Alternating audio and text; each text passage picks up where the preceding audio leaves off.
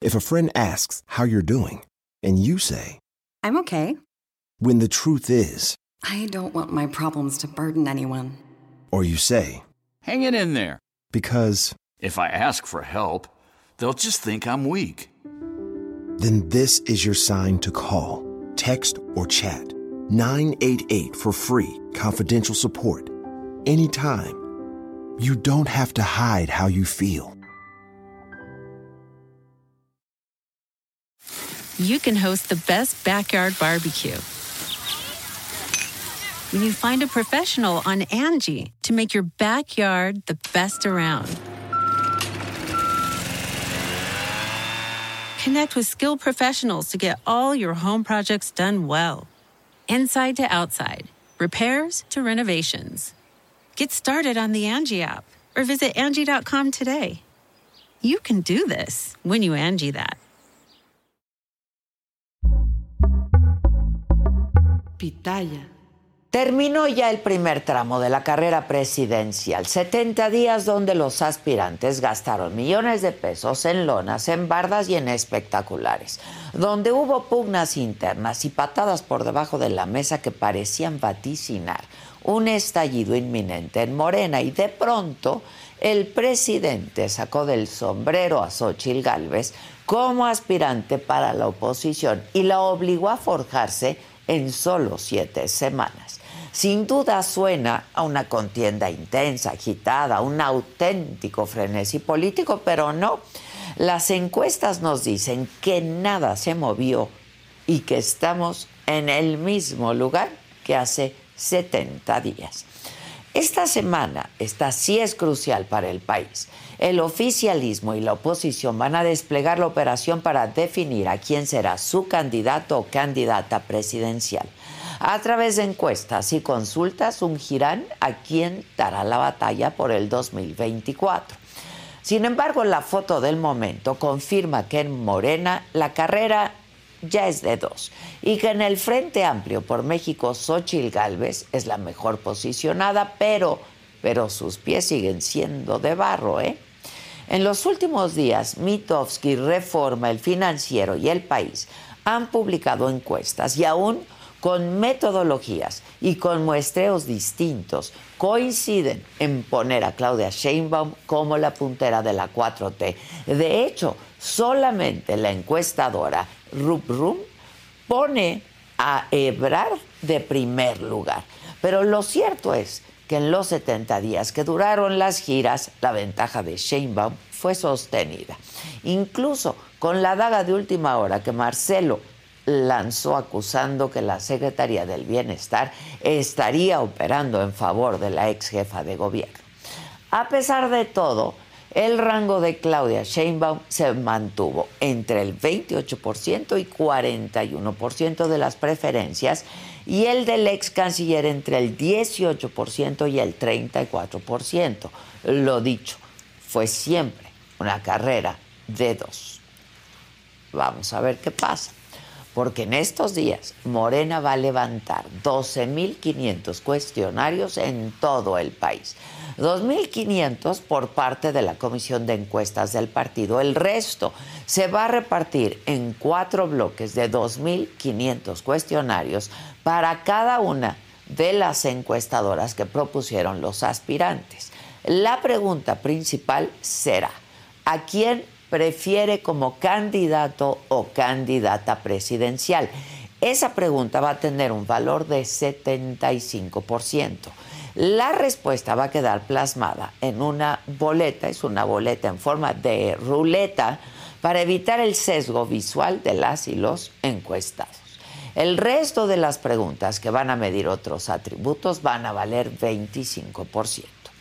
Desde junio, Mitofsky mide la percepción de cuál corcholata representa mejor la 4T, lo que podría reflejar ese carácter de afinidad con el presidente, esa noción de herencia legítima y ahí la indiscutible triunfadora es Sheinbaum. Por eso, a estas alturas se antoja muy poco probable que el 6 de septiembre no sea Claudia Sheinbaum quien salga en hombros de las oficinas del partido.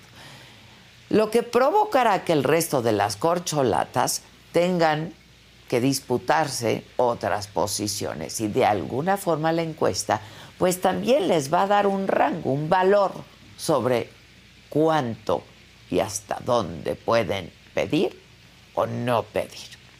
Del lado del Frente Amplio por México, la encuesta del financiero señala que Xochitl saca una ventaja de 16 puntos sobre Beatriz Paredes. Sin embargo, parece que en el PRI quieren madrugar a Beatriz Paredes porque ayer el dirigente del partido, Alito Moreno, reconoció que a su corcholata no le favorecen las encuestas y ante la pregunta de si va a declinar Beatriz, solo contestó que mañana el partido daría un anuncio. En la oposición, el método de selección va a ser híbrido. Encuestas más una consulta a la que están convocados a votar aquellos ciudadanos que se registraron en un padrón. Para esto se van a instalar más de 1.500 centros de votación, con alrededor de 3.000 mesas receptoras. Esto será sin duda una prueba de ácido para Xochitl Gálvez, porque la primera encuesta del Frente reveló como aspirante que eh, cojea de la estructura territorial que sí tiene Beatriz Paredes con un prismo mermado pero no muerto. Y aunque el presidente ha popularizado la imagen de Xochitl Gálvez, eso no se traduce estrictamente en votos a favor, en beneficios. La encuesta de reforma de ayer dice que 22% de la gente tiene una buena imagen de Xochitl, pero también un 22% tiene mala o muy mala opinión de ella. En estos momentos, tanto en el Frente Amplio como en la 4T se juegan la legitimidad de su candidata o candidato, pero sobre todo la unión de sus coaliciones. Y aunque en los últimos 70 días todo indica que no hubo movimientos bruscos en las encuestas, una vez que haya nombres definidos, empezará la faceta más ruda del proceso electoral más grande en toda la historia de México. Nuestra democracia será puesta a prueba. El sistema de partidos se enfrentará a una recomposición y la era después de AMLO comenzará a escribirse frente a nuestros ojos y con encuestas en lugar de votos. Yo soy Adela Micha.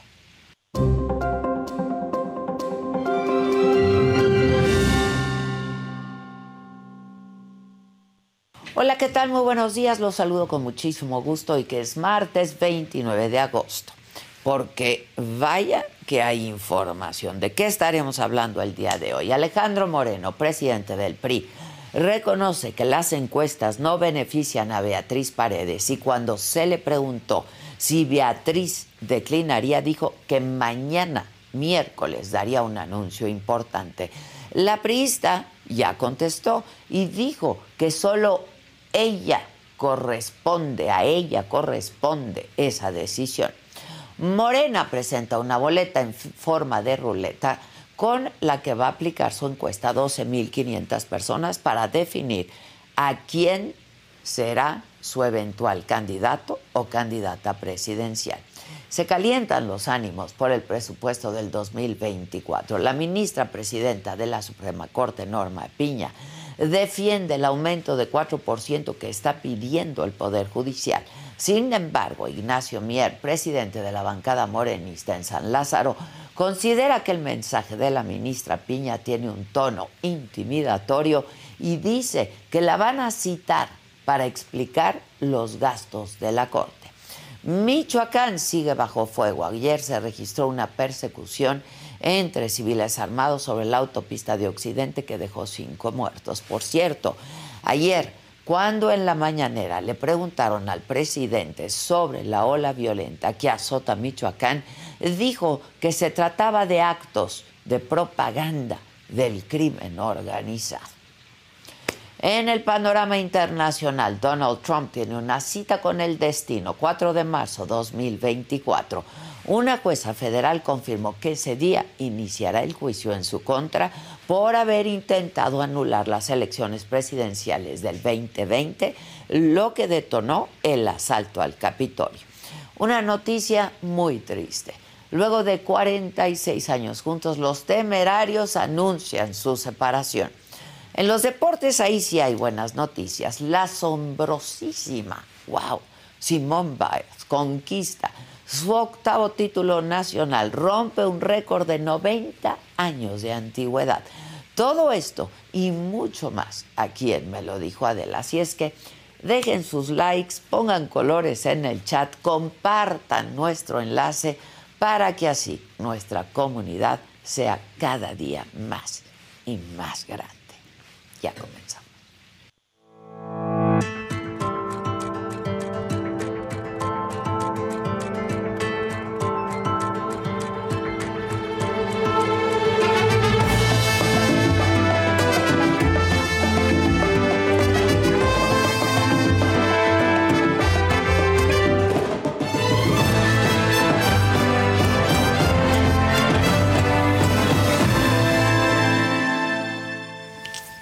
Bueno, pues luego de 70 días llegó el fin de las giras de las corcholatas, con ello ya se dio el banderazo para la etapa de encuestas. El domingo, tanto Claudia como Marcelo cerraron con eventos masivos, pero también con mensajes para el partido y para la militancia. Aquí unos fragmentos.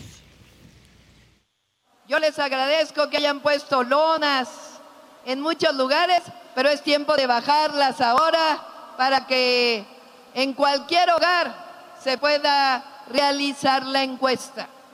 Porque si hay una lona, entonces ahí no van a preguntar. Entonces es importante bajar todas las lonas de apoyo. Guárdenlas porque las vamos a usar después.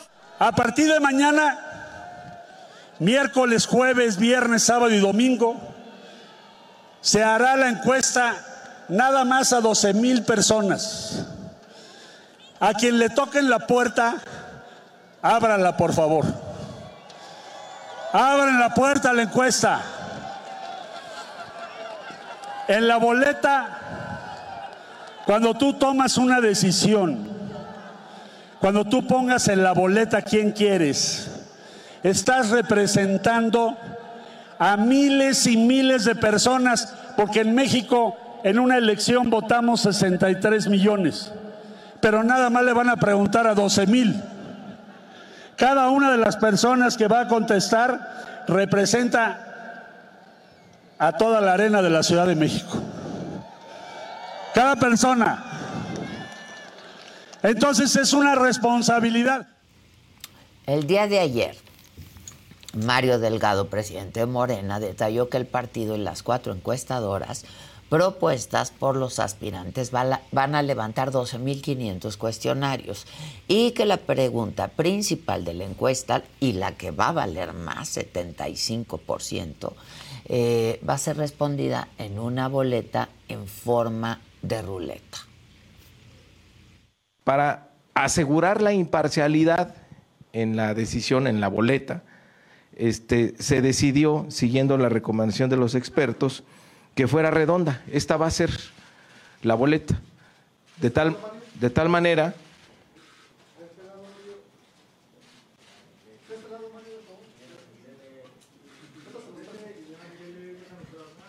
¿Por qué redonda?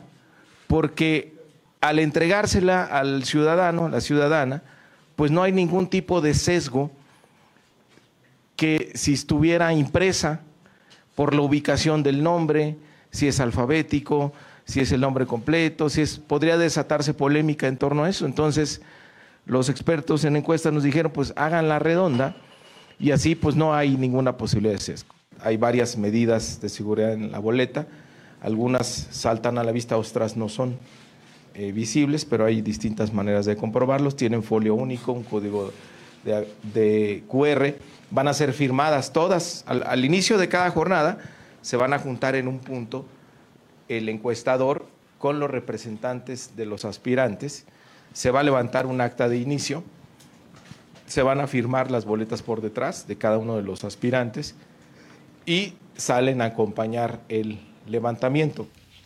Bueno, y es que luego de el aspavientos de Marcelo Ebrard con sus acusaciones sobre la igualdad de la contienda, Morena quiere blindar cada detalle. En la oposición también hay noticias, porque con su muy particular modo de ser. Así cerró Xochil Gálvez en Mérida. El próximo domingo hay que salir a seleccionar. Me estuvieron chingue y chingue que le entrara, ahora sí que apóyenme, no me dejen sola, porque el de Palacio Nacional anda desatado. Así es que yo los espero el próximo 3 de septiembre.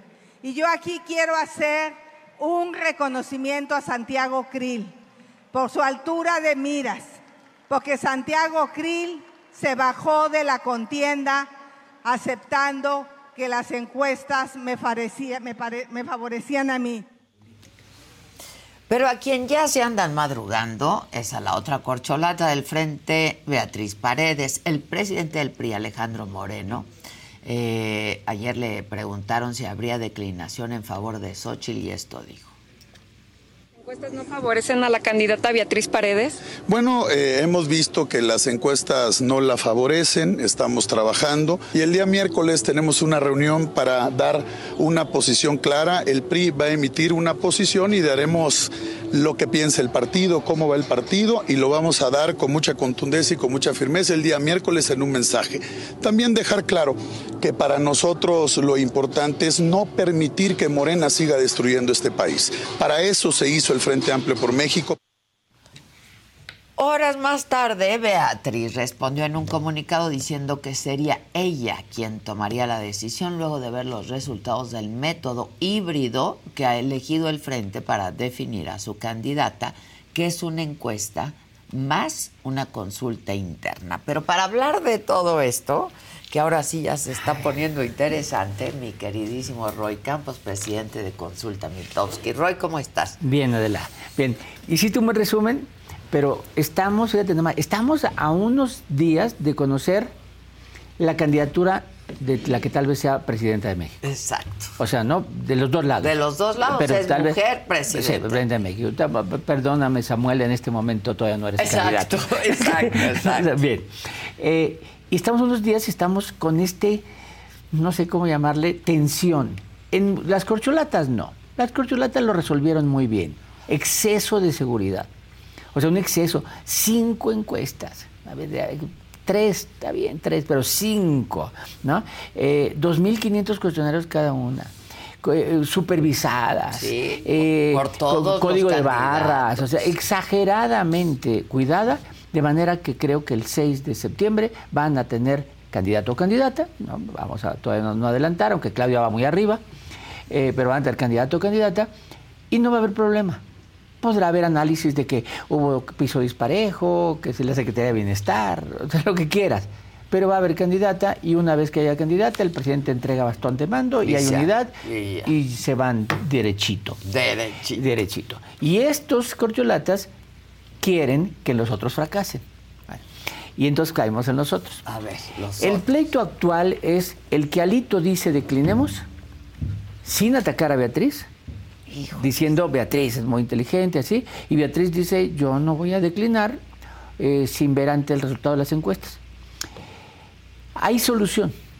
Para mí hay solución. A ver. Alito lo que está diciendo, a final de cuentas, es nos equivocamos al proponer una consulta. Fue muy mala idea que hubiera una consulta el 3 de septiembre. Porque, mira, los partidos habían elegido candidatos por encuesta por consulta, por elección, y siempre había habido problemas. Podemos hacer recuerdos de aquel, ¿te acuerdas? Beatriz Paredes contra Madrazo, Amalia García contra Amalia García contra Jesús Ortega, Encinas contra Jesús Ortega. Cada vez que hay una elección por, por urna, hay problemas. ¿Por qué?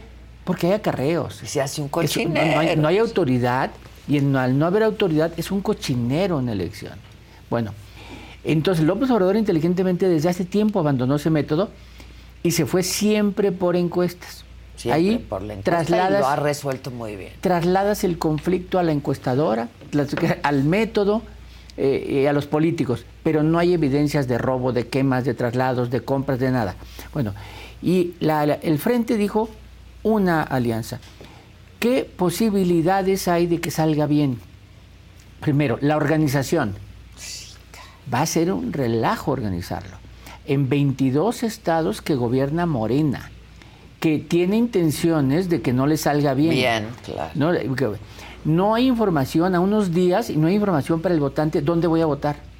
¿Cómo voy a votar? No hay nada, no han dicho nada. Nada, ¿no? Para que rápidamente comuniquen dónde ir a votar. Eh, seguramente no todos van a poder ir a votar, porque no van a alcanzar el número de mesas para acercarlas a todos los votantes. No hay, muchos no van a poder y se van a quejar. Sí, sí, sí. Eh, va a haber evidencias de acarreos, de movilizaciones, de compras de voto. de- todo eso va a ocurrir y Morena feliz. Háganla. Háganla, yo los voy a documentar bien. Y se destroza la Y viene el resultado para el PRI. Si el PRI gana esa, el- esa consulta, el PRI gana esa consulta, gana esa consulta con Beatriz, pero pierde la encuesta. O sea, pierde la encuesta. Le van a documentar sus acarreos. Y le van a decir, sí, tú sí gana, pero la encuesta la gana Xochitl y en el promedio Xochitl. Ese sería el escenario menos malo. Pero el otro es que el PRI pierda la consulta, pierda la consulta y se le diga, no que valías mucho, no que el PRI es bueno, no que el PRI a la hora de las urnas, entonces el a PRI entra a la negociación con una debilidad de decir, pierdo la encuesta y pierdo la elección. En los dos casos le ganan al PRI. O sea, ¿para qué hacerlo? Y la otra es, ¿y si, soy, y si Beatriz gana? Si Beatriz resulta ser la candidata, nos vamos a ver, Beatriz resulta ser la candidata después de promediar. Sí. Y entonces... Frente a... Frente a Xochitl, que era la que la gente prefería en las encuestas y era la más competitiva. Y entonces el cuestionamiento al frente es tanto hacerlo para que no pudieras, no pusieras a la competitiva. O sea, ¿de qué se trataba? Pues, mal, mal. Eh, ¿Cuál es la solución? La solución es cancelan la, la- la consulta, firman un convenio en donde Beatriz y Xochitl dicen, pues los que, el que gane la encuesta. O sea, el que la gente quiera, vamos al que la gente quiera, sin la consulta. Y que se abran las encuestas antes del 3 de septiembre. Se abren el día 2, el día 1, algo así. Beatriz la ve y dice, ya, ya revisé los datos y efectivamente la más competitiva es mi compañera senadora y me voy con ella. Pero no porque Alito diga, sino porque las encuestas que ya revisamos bien hechas le dan a Xochitl la ventaja de la gente. O sea, la solución es cancelar la consulta y, Y que Beatriz hasta la encuesta. y que Beatriz se comprometa a respetar el resultado de la encuesta. Si la gana, es ella. Si ella es la competitiva, es Beatriz. Si es Xochitl la competitiva, que sea Xochitl, sin la consulta. Es que la consulta va a ser un desastre. ¿Y, y para qué llegar a ese momento? O sea, yo creo que el más interesado en que lleguen a la consulta es Morena. Claro. Es más interesado. Claro, se les va a caer el proceso, la alianza, el frente y todo. Y, no, y la otra es, a ver, realmente... El PAN va a apoyar a, a Beatriz. Ese es el asunto. Imagínate que Beatriz ganara y fuera la candidata. ¿Ves al panismo emocionado para apoyar a Beatriz? Va a sentir, lo sentiría como que le robó la candidatura a Xochitl. ¿Y al revés? Al revés yo no creo porque Xochitl es muy vista como la posible. Ya. O sea, ya es muy vista como la posible. E incluso entre los priistas, ¿no? No, yo creo que más bien so- eh, Beatriz no ha despertado en el panismo ninguna, ninguna simpatía. O sea, su simpatía está en el priismo. Ahora, sin quitar lo valiosa que es Beatriz, yo creo que es de No, la, política actual es, más. yo le pondría un tamaño equivalente a Muñoz Ledo, que en paz descanse. Está más allá del PRI. O sea, es exacta. una marca. Ti- ti- ella. ti- una marca, tiene historia, gobernadora, embajadora, ha, sido eh, Todo. senadora, diputada, sabe de Estado. eh, yo creo que es una gran política, muy valiosa. eh, sí, de, de lo mejor que hay en México. Pero en la candidatura hoy, Xochitl le lleva ventaja. Sí, es que el momento importa. Sí. El momento importa. Ya intentó ser Beatriz Paredes ser candidata presidencial en el Sí, 2012, claro. eh, cuando Peña Y luego Nieto la estaba muy Ciudad de fuerte. México En- fue dos veces, Dos 2006 y veces. 2012. Fue candidata a jefa de gobierno. Sí. Pero ahorita está en eso. Entonces, en términos de encuestas es, Morena tiene un camino en donde va el 6 de septiembre, nos va a dar el resultado. Si no pasa nada extraño, Claudia Sheinbaum sería la candidata. Sería la candidata. En el frente eh, tienen el problema de llegar o no llegar a la consulta. Es más, estamos a martes. Sí, sí, sí. El domingo es la elección. No hay reglas. Por eso dijo Alejandro Moreno, mañana haremos un anuncio, pero madrugaron a Beatriz. A ver, Tenían fíjate, que haber hablado lo, con lo ella. Que, lo que está diciendo, fíjate nada más él. Él parece que tiene una reunión con los comités estatales del PRI. Entonces Beatriz puede decidir, ella tiene su decisión, pero el PRI toma su decisión. Como diciendo, sí, ella no es el PRI, el PRI toma su decisión. Lo que está diciendo es van a tomar la decisión o no de operar. Esta sí es decisión del PRI.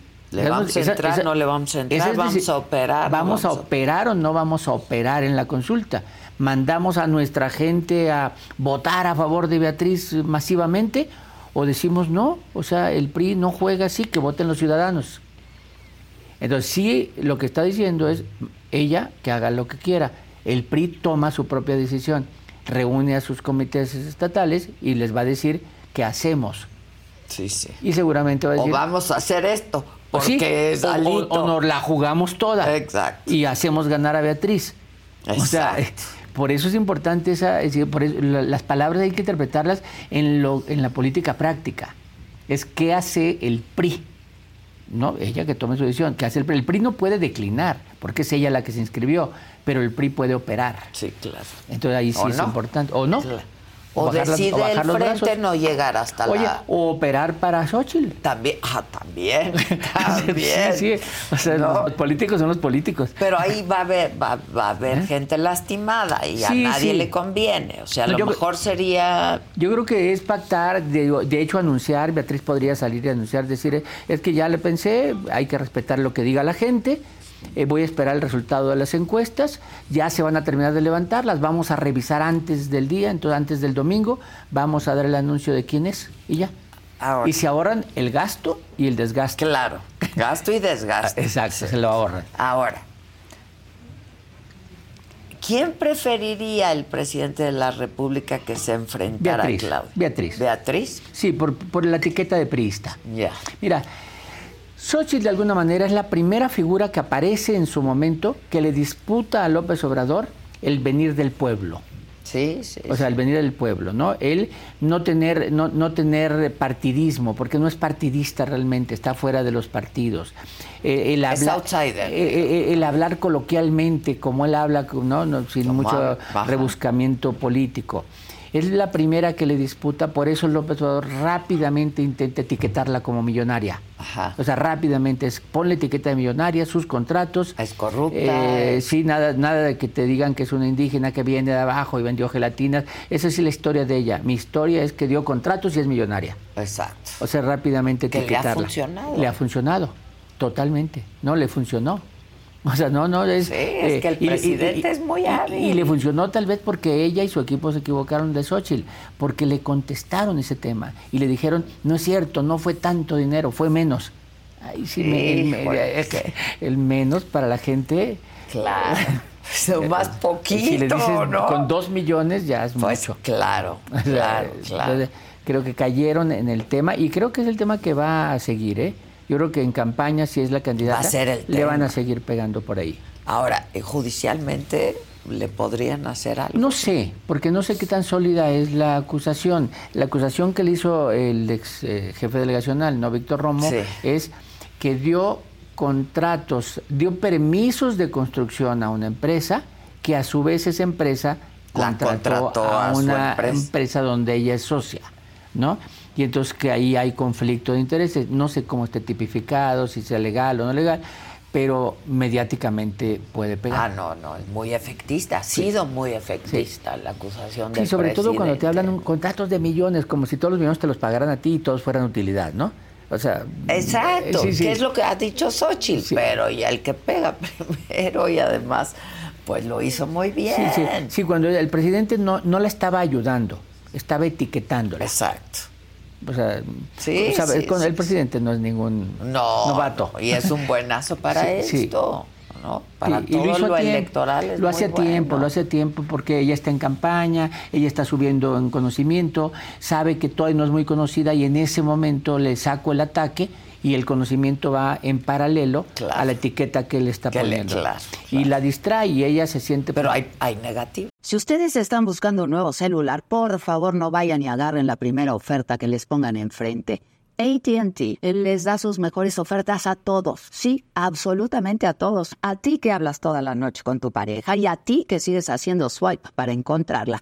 Ah, y a ti que estás en el 1% que más escucha a su cantante favorito. Y a ti, por supuesto, que me estás escuchando en este podcast. ATT te da sus mejores ofertas en todos sus smartphones a clientes nuevos y a los ya existentes, porque conectar lo cambia todo. Las ofertas varían por dispositivo, sujeto a términos y restricciones. Visita att.com o una tienda para más detalles. The living room is where you make life's most beautiful memories. But your sofa shouldn't be the one remembering them. The new life resistant, high performance furniture collection from Ashley is designed to withstand all the spills, slip ups, and muddy paws that come with the best parts of life. Ashley high performance sofas and recliners are soft, on trend, and easy to clean. Shop the high performance furniture in store or online at ashley.com. Ashley, for the love of home. Hay negati- le está generando tanto, negativo. Muchos negativos. No, no, que no crezcas con tu historia, que crezcas con la historia del Del presidente. Del Entonces, presidente. Pero sí, hoy en día parecería que de un lado va a ser Xochitl, parecería que del otro lado es, eh, Es es Claudia. Claudia, parecería, y por todo lo que hemos visto, ayer sobre todo, pues Samuel parece que ya se autodestapó Ya, y Dante está "Quieren muy a gusto joven, con yo él. tengo 35. Yo los tengo, cumplo y aquí estoy, ¿no? Eh, parecería que él está muy lanzado para adelante. Eh, Está Pati Mercado. y bueno, está Ivonne Ortega. Ivonne Ortega, Eh, no, Pati eh, Mercado. o sea, ya tiene- Amalia García, de hecho, el Movimiento. Ciudadano tiene, tiene exgobernadoras, tiene exgobernadoras, ¿no? Ah, tiene a Ivonne y a Amalia y tiene personajes, ¿no? Se destapó también la, la senadora Indira Kempis. No es mala opción si fuera una mujer, ¿eh? La Indira Kempis ayer se destapó como posibilidad. Senadora de, Sí, de- de sí, Movimiento sí, Ciudadano de. Nuevo León, ganando no plurinominal, sino ganando en urnas, porque metieron dos senadores. eh, eh, no, no, no, no, no da el estereotipo de la clase dominante, no, una chava joven Sí, también sí, se destapó. Si fuera como opción mujer, tampoco sería mala opción Indira Kempis para Movimiento Ciudadano, pero, pero no, Movimiento Ciudadano hoy, y más con el rompimiento de Alfaro, sí le quita a Movimiento Ciudadano muchísimo. ¿eh? Movimiento Ciudadano no es un partido nacional, es un partido dividir. Es de, de figuras local. locales, Pues de figuras claro. locales. Y pues Jalisco Y la es su figura primer- local más fuerte es Jalisco. Claro, Con- no por Alfaro, por muchos que tiene ahí, ¿eh? O sea, Sí, háblese de Alfaro, sí. de Clemente Castañeda, de, Sí, de claro, muchos, de claro. Frangi, de, de muchos. Entonces, le Pero quita- sí, vas, sí ves a Movimiento Ciudadano yendo solo. Ah, eh, hoy sí, después de los discursos, veo, a- más que Movimiento Ciudadano, veo a Dante muy, muy terco en no hacer alianza. a Dante. Tendría que Movimiento Ciudadano imponérsele a Dante y pues Dante tiene la firma. Dante tiene la firma, Entonces, claro. no Dante, pero sí no dudo que muchos en el Movimiento Ciudadano, porque es de figuras, puedan romper con Dante como rompió Alfaro. Eso sí puede pasar. ¿no? Porque el Movimiento Ciudadano tiene figuras en Nayarit, en Colima, tiene figuras en, eh, en Campeche, en Sonora, en Aguascalientes. Veo a muchos que pudieran romper apoyando a Xochitl, si fuera candidata. No a Beatriz, ese es el problema. Es que Beatriz de alguna manera car- car- carga, la losa del PRI. Del PRI, sí, sí, sí. Oye, y dentro de las corcholatas de Morena, ¿ves rompimiento? No. O sea, Marcelo ya dijo que no se va y que no se va. No, eh, Monreal, pues, evidentemente se va a quedar tampoco. en do- No, Monreal Vale, no, eh, no, eh, Monreal Manuel no, Velasco tampoco. pues, Noroña, tampoco. Mor- Noroña tampoco. Tampoco. Entonces nomás quedarían eh, Ebrard y Adán. Adán jamás, o sea, de la cercanía con él mismo, el hermano de- de- Del presidente, no se va. Eh, y la duda era si Ebrard. Exacto. Era la duda si Ebrard. Rompimiento no, alejamiento probable. O sea, alejamiento Es que probable. no lo veo. Si queda Claudia, no lo veo en ninguna posición. No, no lo ves haciendo campaña con Claudia. O sea, en Número principio. uno. O sea, Número ¿no? uno. ¿Por qué? Porque los vas a ver juntos y dices, pues todo lo que dijo de ella, ahí están. eh, Juntitos. eh, No, no, Ay, muy no lo veo. Sí lo puedes ver en alguna posición, sí, ¿Por qué? Porque es el movimiento. Y ellos, un argumento fácil es que no es de personas, sino de encargos. Del, es un movimiento, eh, Ebrar sabe algo, y entonces podría quedar. Eh, si llegara a ganar Claudia la presidencia. Yo no lo eso- veo, la verdad. Yo creo que a él no le molestaría irse a- de embajador a Francia. Ah, bueno. O sea, no le molestaría, sí, seis pero años. Ahí sí, pues ya, no Francia. alejamiento, pero hasta de- y, y en Francia. geográfico. Y, en, Francia. O sea, Sí, creo que no, le molesta- molestaría. No le molestaría en lo absoluto. No, tranqui- tranquilo, hablando francés, o sea, no Sí, le molestaría. lo que le gusta, Sí, ¿no? tomando vino Sí, francés. sí, eso no le molestaría, pues, ¿no? Eh, sin tener que depender de ella directamente. Exacto, exacto. Ahora, en el supuesto y en este escenario que queda Claudia y queda Xochitl, y vamos a ver quién pasa con Movimiento Ciudadano. Pero lo que ya tenemos es Claudia y Xochitl, si las cosas siguen como están. ¿Quién inicia adelante? Mira, te lo voy a poner más claro. A ver. Cualquiera de las seis corcholatas que quedara iniciaría adelante de cualquiera de los del frente que empezara. Sí, como cualquiera. Eso es un poco para decirte que es morena la fuerza. O sea, la fuerza de Morena es muy fuerte. De manera que cualquiera que fuera ¿Cuántas candidato inicia. Tiene 22 y Veinte. el día 14 de septiembre 23. 23, ¿no? exacto. Va. Eh, que es muy fuerte. Y en términos de territorios, el 74% del territorio gobernado por alguna figura de Morena. De- bueno, entonces sí es muy fuerte esa parte. Va. También en las preferencias. Olvídate de, de la territorio. También cuando ganó Fox no tenía territorio. Cuando ganó López Obrador no había territorio. Quitemos el territorio. En las preferencias, Claudia prácticamente tiene la mitad del electorado. O sea, tiene el 50% de los que quieren votar dicen voy con ella. Sí, sí. Y mientras del otro lado haya dos candidatos que quiten algo, pues con ese ganaría. Entonces, iniciaría adelante. También la Bastida inició adelante de, de Fox. Acuérdate, también, sí, 20 sí, puntos, sí. 17, Sí, 20 puntos también. Que yo creo que es equivalente a lo que Claudia iniciaría adelante de Xochitl. ¿Cuántos? 17, 20 puntos. Ok. Ve- Son Iniciaría adelante, sale. Son muchos. Si es una elección movida, si hay debates entretenidos, hay muchas cosas que pueden cambiar. La elección de Estados Unidos en paralelo, eh, que, el que en el país pasen cosas, en la parte económica, en la parte de salud, en la parte de corrupción, en la parte de seguridad, que los debates se vuelvan muy interesantes, que se cometan errores. Que, no, va- no lo veo tampoco. no. Claudia no se va a arriesgar. Eso, que se tomen riesgos. pues, bueno, si voy adelante, ¿para qué tomo ¿Para muchos riesgos? qué? Xochitl sí. Sí. Si no se arriesga, mira ya, Ya, que Ahora. Xochitl es mejor candidata en ese sentido de lo que fue, por ejemplo, Alejandra del Moral en el Estado Sí, de México. sin duda. O sea, en ese sentido, es más provocadora, Sí, sí, genera más nota. Sí. Y entonces Xochitl, pues vamos a ver qué nos inventa. No puede seguir con lo mismo. O sea, Xochitl no puede aguantar nueve meses con las mismas ocurrencias. Tiene que cambiar. Tiene claro. que cambiar. O sea, ya el chingui, chingui, chingui, pues ya. Sí, ya. ¿No? Ya. Inventemos Sí, algo porque toda la campaña lo hizo en esta, ¿no? Exacto, exacto. No puede permanentemente. Exacto. Pero sí, se requiere... eh, ¿no? Eh, Es una... Bueno, es la mejor opción que tiene el frente. No, pues sí, sin duda. No. O sea, no, no, ahí sí no le podemos cuestionar eso. Es la mejor opción que tiene el frente. Tiene la virtud de que hoy está de moda, ya no tan de moda como cuando Cuando surgió. empezó. Está de moda, pero aguantar modas nueve, diez meses, ni Barbie. No, no, ni Barbie. y lo que está de moda tiende a pasar, de, moda. entonces, salvo el bikini. Sí, sí, salvo el bikini. salvo el bikini. Eh, sí, ¿no? Pero sí, entonces, bueno, ¿cómo mantenerse en este ciclo de volver a estar de moda, volver a estar de moda, para llegar a junio del 24 estando de moda? Se tiene que llegar en la moda el junio del 24, no hoy, No, no, no. sino en junio del 24. ¿No? Y Y animar a que la gente Y salga. el que a sí va a estar de moda eh, es López Obrador.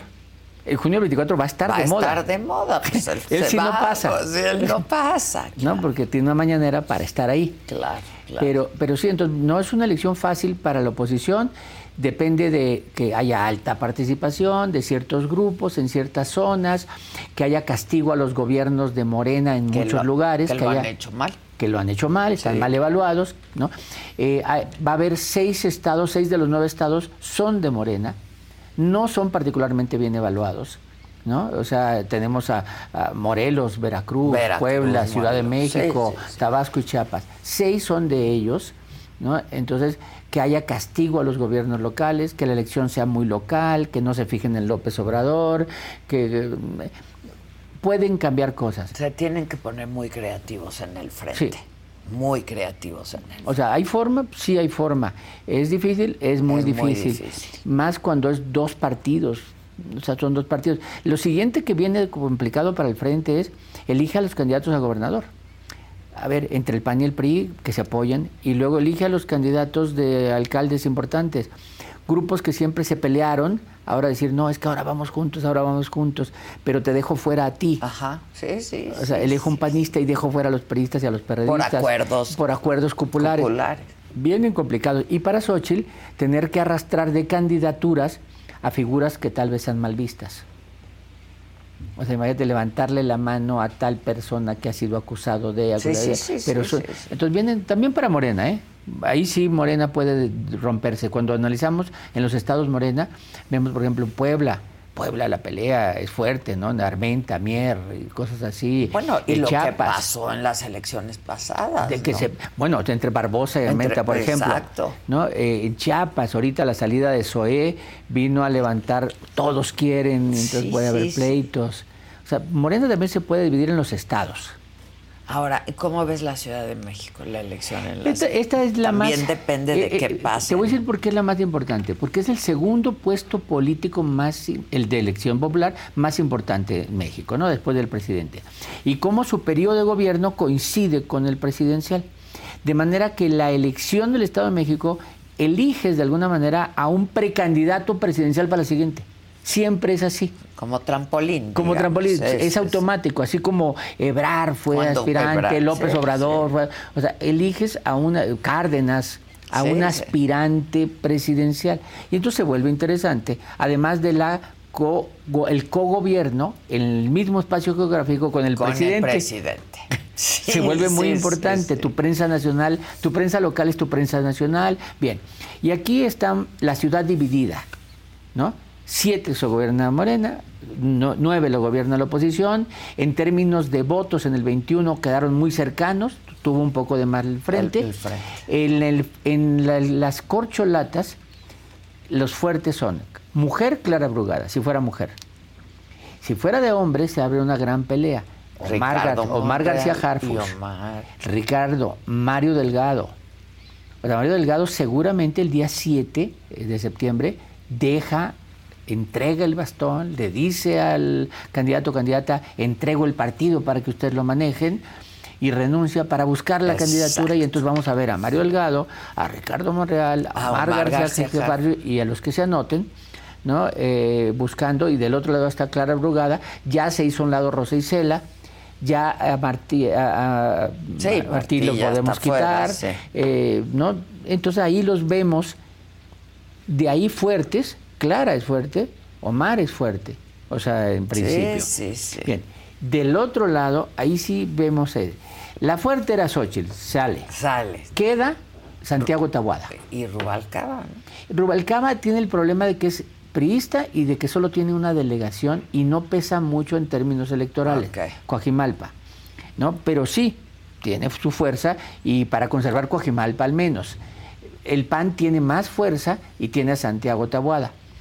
Tienen también otras posibilidades como Lía Limón, que es como Bueno, la- la- Sandra Cuevas ya dijo que Sa- Sandra Cuevas también, y es la única perredista con fuerza. Es que ella representaría al PRD, Santiago Tabuada al, al PAN, PAN. y al PRI está mm, Adrián Robalcaba.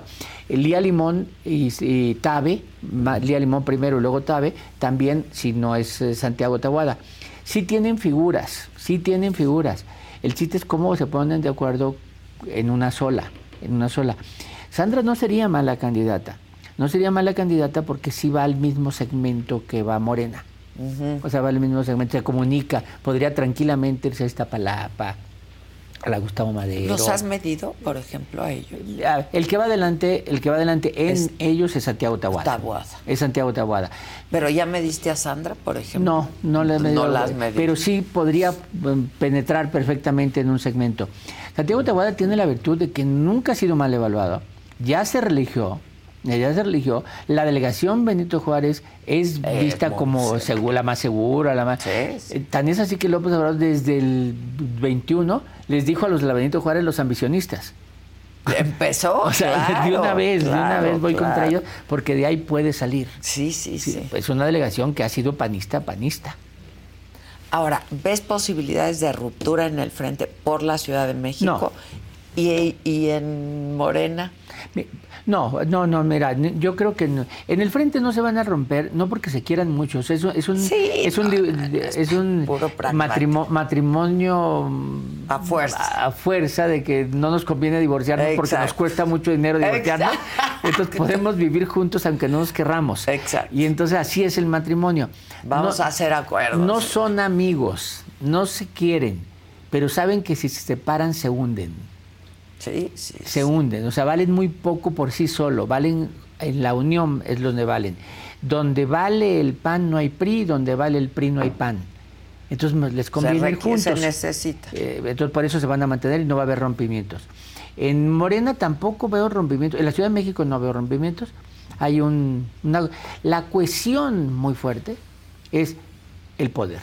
Sí, es que el poder. O sea, me salgo para irme donde. ¿A dónde? Claro. O sea, es lo que le va a pasar a me Marcelo, salgo a para, ir, para irme de candidato del PAN PRI, no me van a aceptar. no, sí. Entonces, ¿me salgo para qué? ¿No?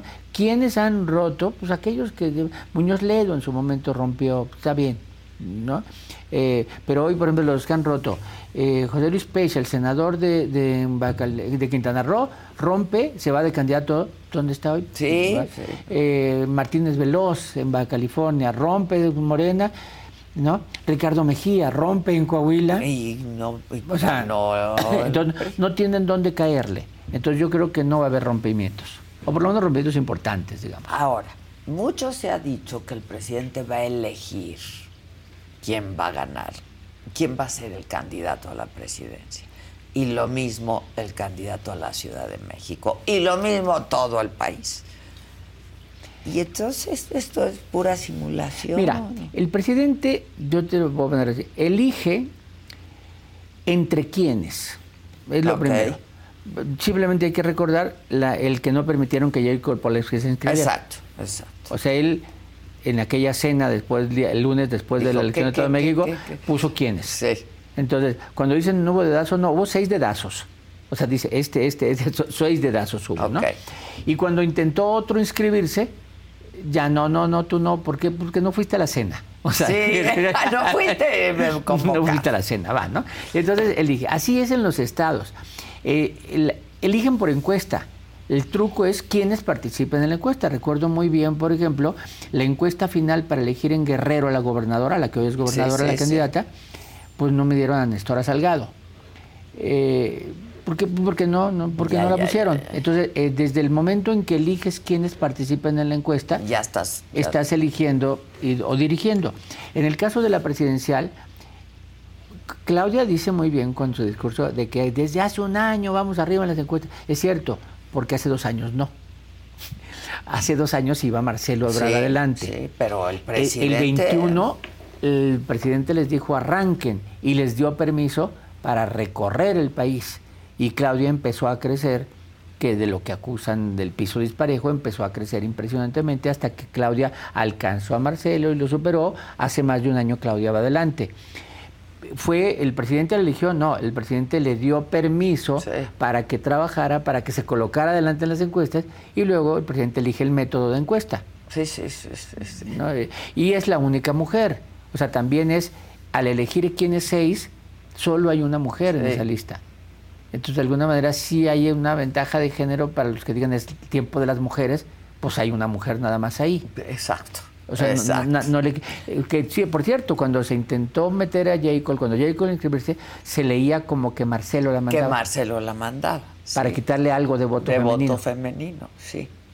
Ahora, también cada mañana y cada día desde hace dos o tres años también el presidente Se mete. juega, ¿no? Es factor, porque con lo que dice, pues dices, Mira, ¿cómo- "Ah, este es cercano al presidente. cómo va a jugar? Y este no es cercano al presidente. ¿Cómo bajo? Que la defendió, la defendió. Cada vez que la atacan la defiende. Sí, sí, la sí, defiende. sí, ¿no? sí. ¿Cómo va a jugar el presidente en la elección del año? Va a jugar inteligentemente, porque es cierto, nunca va a decir voten por.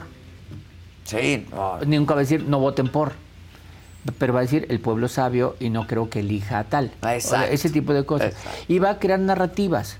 Es decir, si la oposición empieza a crear una narrativa de que el sexenio ha sido tremendamente malo en términos de seguridad, él va a intentar decirnos, contestar eso él, no la No la candidata, candidata. él, creando narrativas.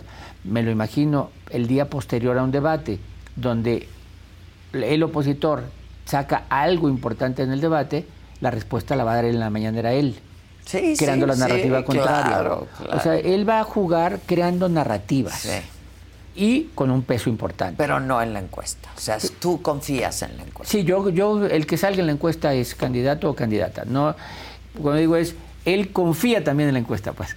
Él confía en la encuesta. Sí. Que le va a salir como él quiere. Sí, y Marcelo creo que al principio también confió en la encuesta, al principio. Después a lo mejor fue, cuando vio que no se movía, fue un poco desconfiando. Ahora, sí hay acusaciones muy serias que hizo Marcelo, güey. Sí, sí, sí. No, lo, lo de la Secretaría Secretaría de Y hay Bienestar, denuncias, el sí. exceso de gastos. O sea, sí, sí, no nomás Marcelo, el mismo Noroña lo hizo notar. Adán eh, Augusto. Adán Augusto lo hizo, o sea, los espectaculares, las bardas, o sea, sí hubo acusaciones. Eso no puede traer abajo nada. Nada. A ver, es que de repente en esta ecuación, esta ecuación Porque hay denuncias. Estamos dejando fuera a un gran, que es el Tribunal Electoral. El Tribunal Electoral.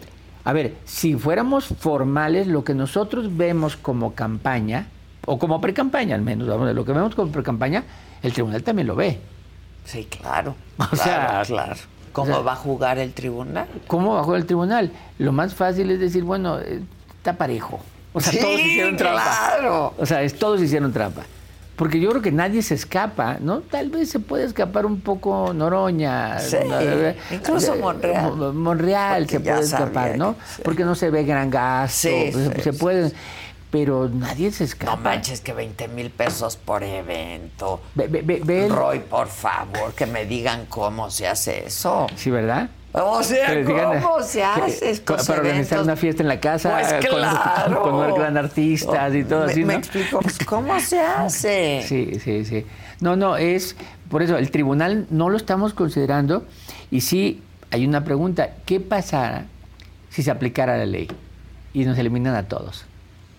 Es- lo que yo te quería preguntar. ¿Qué pasa o sea, si ¿por qué no estamos contando como factor al tribunal? Porque la porque la precampaña oficialmente inicia hasta finales de noviembre, principios de diciembre. Esto no fue precampaña. Y el tribunal dice, no, no, pues esto hicieron actos anticipados de campaña, ninguno puede aparecer en ninguna boleta. Estaría divino, imagínate. ¿Qué país? ¿Qué país? ¿Qué país, no? ¿Qué país? El presidente seguramente se victimizaría. Sí, claro. Les dijera de claro. cosas, les quita presupuesto para el año que Sí, entra. no va a pasar. No, Todo- pero todo yo lo no que creo sigue, que ¿no? eso vaya a pasar. No, pero sí creo. tiene que desahogar algunas denuncias, evidentemente, ¿no? Y lo que yo creo que a lo más que pueden llegar es que muchos de los gastos se les digan, ya lo gastaste, ya no lo puedes gastar. Es decir, que al partido se le diga, hiciste un gasto, tu candidato es un gasto, así que se le va a acumular para, Para la- para quitárselo para de la anterior. Eso puede ocurrir, que sería un mal menor.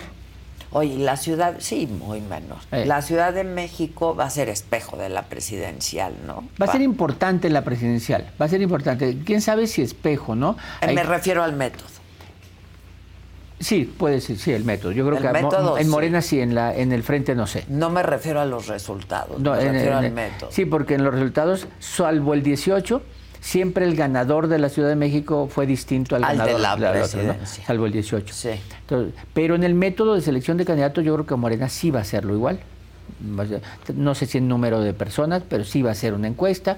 No nomás Ciudad de México, el presidente lo avisó, que después del día 6 se vienen en cascada.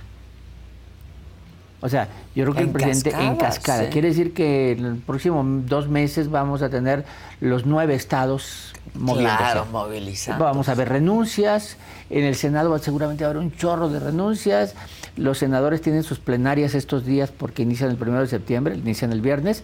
Pero seguramente muchos de los que van a las plenarias no van a terminar, no van a pedir licencia sí, rápidamente. sí, sí. ¿no? Simplemente veo Armenta es, eh, quiere Puebla, Sacil quiere Chiapas, claro. eh, Eduardo quiere Chiapas, o sea, muchos senadores van a querer Van a jugar. querer.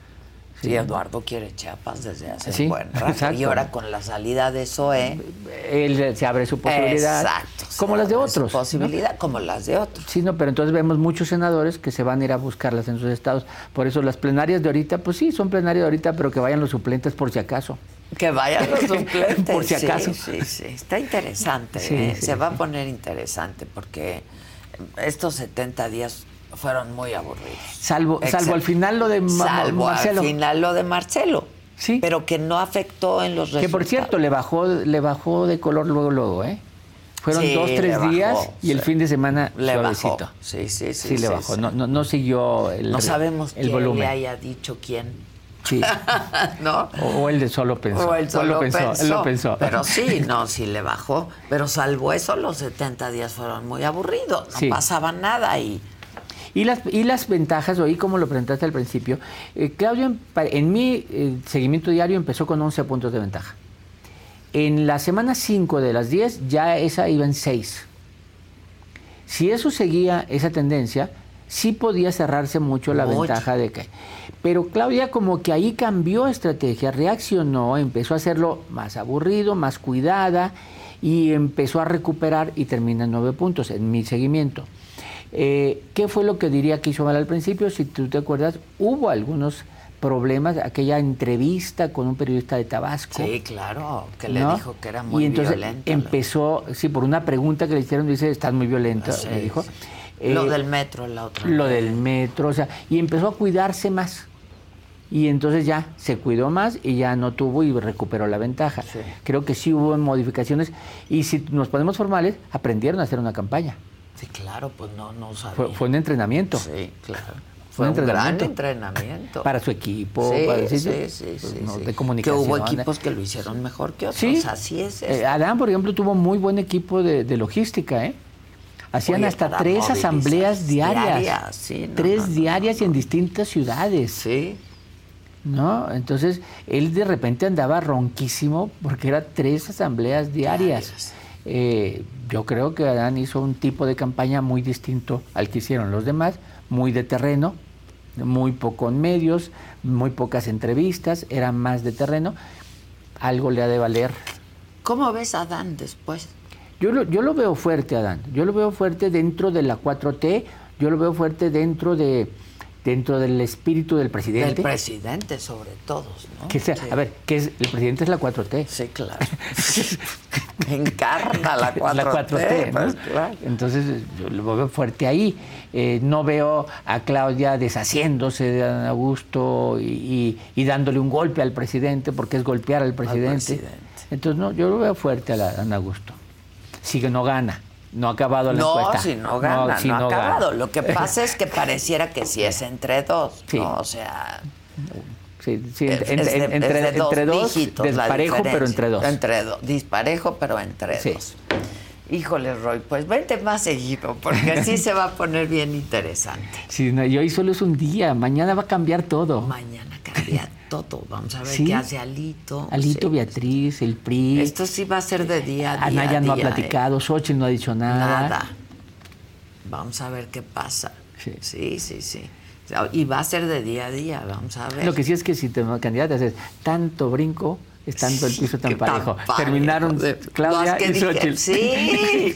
Se hubieran ahorrado lana, este, todo. Sí. Todo. Sí, pero nos mantuvieron ahí ocupaditos. Ahí ocupados, a nosotros, sí. Roy, gracias como Al contrario, siempre. Adela. Muchas gracias y estemos en contacto, por favor. Muchas gracias. Oigan, les recuerdo, hoy a las 7 de la noche, Saga Live con Natalia Jiménez. Ya lo ves, la vida es así. Tú te Vaya. vas y yo me quedo aquí. Pasa? ¿Qué pasa? Vienes muy seriecita. Vengo bien serio. ¿Por qué? ¿Y ese cambio tan Porque drástico? me das miedo. Todo el mundo me decía, no mames, la entrevista con Adela estuvo a todo dar. Y así, yo la veo, ¿sabes? Digo, mierda, o sea, yo, yo estaba muy feliz. Yo quiero pedir disculpas públicas porque me acuerdo que en ese día, ese día yo dije algo de Alejandro Fernández.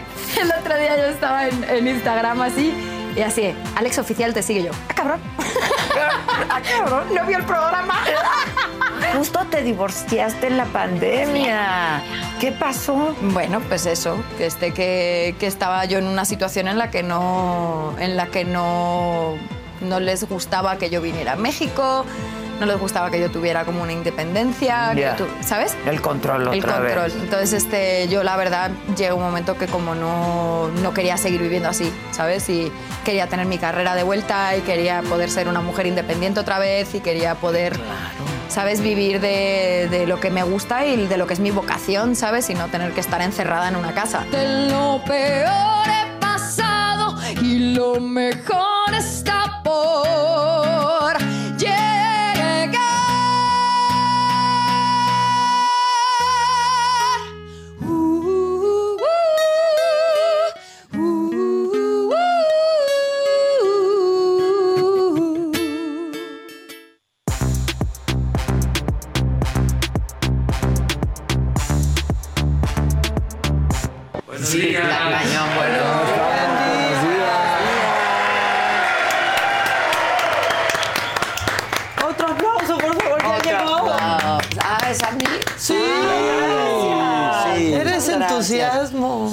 bueno, muchas gracias. Se te extraña. Oigan, Mucho. esta Natalia, ¿vieron qué recatadita llegó ahora? Sí. Sí. Bueno, no acabó como llegó, ¿eh?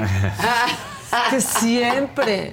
Uno de los ¡Qué mejores. diversión! Sí. De los mejores programas de la saga fue el de Natalia. Con Chespi. Con el Chespi. Sí. sí, y sí, sí. este está muy divertido, muy divertido. La verdad, Natalia es muy divertido. No se escuchas esa canción y todos queremos empezar. Uh, Y entró cantándome. Bien, bien a todas. es lo máximo. Sí, yo la quiero mucho. Que te ves muy bonita, están diciendo una Ay, chat. muchas Cintia gracias. De los mejores. ¡Ey! ¡Qué déjà vu! Ok. Sentí como que acabábamos de vivir ¿Qué ese momento. pasó? No sé qué piensen ustedes. Algo, algo pasó. Voy al chat, esperen, esperen. Que te ves bueno, muy ¿con quién bonita. vamos? Muchas gracias. ¿Con quién vamos, muchachos? La que sigue, por favor.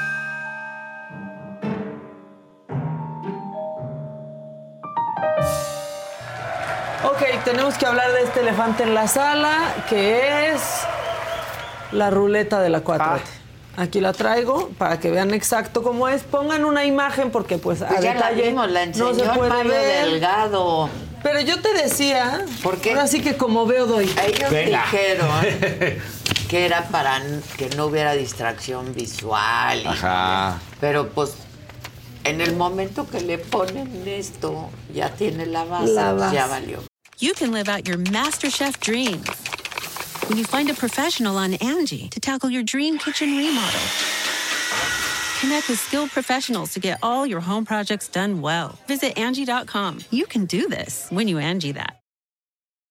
Ya está alguien arriba. o sea, Sí, como- ya valió madre. claro. Debieron de haberla puesto en medio. Claro. Sí. Es la ¿No? pizza de la 4T. Exacto. Para que Ahora, poner lo que de cada lado. explican, porque yo Sí. empecé justo a decir, no, pero la base. Lo que explican es que este va a ser como un recortable. Para O que- sea, para que entonces la gente decida y quien te haga la encuesta. Ay, ay, ya rompí a Manuel Velasco. Quien te haga la encuesta, como que lo pegue y nada más allí, ahí puedan ver el folio, los encuestadores. Y tú tachas. Y entonces de ese modo ya no tiene Pero otra a- vez a- base. ¿Quién lo rompe? El, el- quien El te haga la encuesta. O sea. ¿por qué manosear más las cosas? Claro, ¿por qué le va a meter mano? Sí. En realidad tenía que haber estado así y con el código aquí. Exacto. Y el número de folio. O haces otra aquí, otra aquí y otra aquí, que sería desperdiciar un- más, pero entonces ya no tiene una base. ¿Cómo? Sino o sea, que pusieras esta misma, pero de este lado, de este lado y de este lado. O sea, cuatro. Entonces ya no O sea, tendría. cuatro folios, Exacto. Entonces- iguales. O cuatro folios o en medio. Sí. O jugar, ponle la cola al burro. Exacto, hay que Ya, pues ese él. puede ser el sistema ahí y ya si donde no, caiga. pues sí, como te llegue, no hay, ahí sí no hay chanchullo. Exactamente. Bueno, sí están ahí O sea, encontrados vamos a hacer un ejercicio. Claudia y Marcelo. ¿eh? Vamos a hacer un ejercicio. Agarren su con Sí. todo y vas. ¿A quién es al primero que ven? ¿Así? ¿A Ricardo A Monreal? Ricardo. Monreal. ¿Sí? Yo el primero que veo es a Ricardo Claro. Monreal. Y Adán Augusto, Adán ¿no? Augusto. Yo a Noroña. La parte de arriba de la pizza. del Yo a- pie. yo a de Noroña, la O sea, a. Manuel Velasco hasta le tengo que hacer así Sí, para no leerlo. Sí, a sí, a Manuel Está de Velasco no. cabeza. Así yo veo aquí al... pre- Ay, voy, Eso. ahorita lo leo, son dos. A ver, ahí va, el primerito. Pues, eh, Sandrita Nazar, Adela y Sagadictos, necesitamos ayuda, no, ayudar arte para poder contratar una enfermera para el cuidado de su mamá, que fue operada de la cadera y se los agradezco, ¿ok? Ay, muchas gracias. Y un amarillito de Víctor Chimal. Buenos días, chicos. Saludos desde Atlanta. Yo insisto, la saga debería de hacer un town hall con Lazo los candidatos Yo a la presidencia insisto, y que sea en town fiesta hall. americana, tipo así como lo hace CNN. Claro. Pero no les Pero gusta. No van a querer. No van. Xochitl sí. Si queda Xochitl. Sí, Beatriz sí. Si los queda demás no. Beatriz. De Marcelo sí. Marcelo quizá. Ah, necesitamos ayudar a. Artemisa. Eso. O sea, todos menos Claudia iría. Noroña iría. Todos, ¿no? Todos irían, la verdad. Así de, pues escojan aquí quién no iría. Bueno, pues así la Pero sí, yo ruleta aquí de la veo 4T. a, a Monreal, ¿eh? O sea, a mí. Sí, Yo yo, aquí. como a Noroña. Es que luego uno empieza Es que a además está la, la rueda quedó. ¿cómo? Yo, yo vi primero a Monreal y de ahí este, pues, Noroña y a Dan Augusto. Pero Claudia, por ejemplo, me- fue al último, me costó trabajo él. Pues sí, y Pero- Marcelo, que son los punteros. O sea, pero en serio el ego es tan grande. ¿En serio no, No, no, podían hacer una lista, quitarnos esto de la ruleta y ya? ¿En serio iba a ser un berrinche quien estuviera hasta abajo? Sí, ¿verdad? Sí. No, no es eso. ¿A qué te refieres? Por- una porque lista. Que se hacía la lista y quedaba Mario abajo Delgado una persona iba a decir. Es que sí, ajá, arriba está. Así, eso explicó no, pues lo malo. blindaron, lo blindaron, ¿no? Para que no haya. Es que como me de- pusieron en cuarto lugar la gente Porque además no me vio. depende cómo- quién hubiera estado, si lo hacías por alfabético de, de nombre o alfabético de apellido. apellido. Tiene que ser de apellido. Eh, no era Sí, mala no. idea esta, pero la cagaron. Si era de apellido, el número uno era Marcelo Ebrard. Qué raro. Sí, Hay talento, solo falta apoyarlo. Pues Bueno, aquí está la ruleta de la 4T. La, la ruleta rusa. Y ya me voy a pasar directamente a mentar madres. Este, bueno, nosotros no. El alcalde de Monterrey, Luis Donaldo Colosio, pues dijo, vaya y dígale, dígale a ese señor que vaya y a su madre. ¿Por qué? Porque le andaban colgando un familiar al alcalde y se fueron a quejar con él. No, este, un terreno y El dueño de la parcela. El dueño de la parcela. Aparentemente. El que dice que es dueño. que dice que es dueño. Pero como dice que es familiar de usted, pues queremos ver Ah, si es, queremos ver si es su familiar aquí ante la prensa. no, no es mi familiar. Porque ahí está, lo ¿Quién están es? buscando usted. ¿Cómo se llama? Santiago. Bueno, de mi parte le dice que vaya a chingar a su madre. No, de tu parte le dijimos chingue a su madre muchas veces. Perfecto, sígalo parte. haciendo. Y ahorita nos No, no, acompaña. no, ni lo conozco. Este es el contrato que nos dio. Un señor se quería pelear un terreno diciendo que era familiar del alcalde. Ajá, Entonces míralo. le mandó ese mensaje a Luis Donaldo, dígale Típico, que vaya. ¿eh? Sí, claro. Típico. ¿Qué no sabes quién es mi primo Soy prima tercero? del hermano de la- Pero empieza con el, tú no sabes quién, ¿Quién soy, soy? yo. Sí. Pero primero como que sí se acalambró Luis Donaldo. de, ¿y ¿Cómo se llama? Exacto. Porque pues también puede pasar que di, No vaya a pediré ser. que Igual son que tus los familiares También y hay sí sean, familiares ¿no? que hacen Pero eso. Sí, claro. Pero sí hay familiares que luego dices. Pero "Ay, pasa- Ese con más ganas que Claro. a su madre, Sí. o sea, los familiares. Sí. No. No se hace. No, pero pues aquí les mandan las medicinas con el ejército. ya. Pues sí. bueno, este, hay Imagínate que un familiar reciba un sobrecito amarillo, sería lo peor que Lo pudiera peor, pasar. no. Sí, no, o sea, Hombre. A menos que sean aportaciones. Un hermano, una cosa así. Si es una aportación, feo. no. muy feo, muy, feo. Sí, Qué no. feo. Qué feo que sean así. Ya uno no puede aportar en efectivo para no pagar impuestos. Piensan mal, ¿En no, serio? no, Oigan, a ver, regalos que te dejan con sonrisa falsa, Fausto.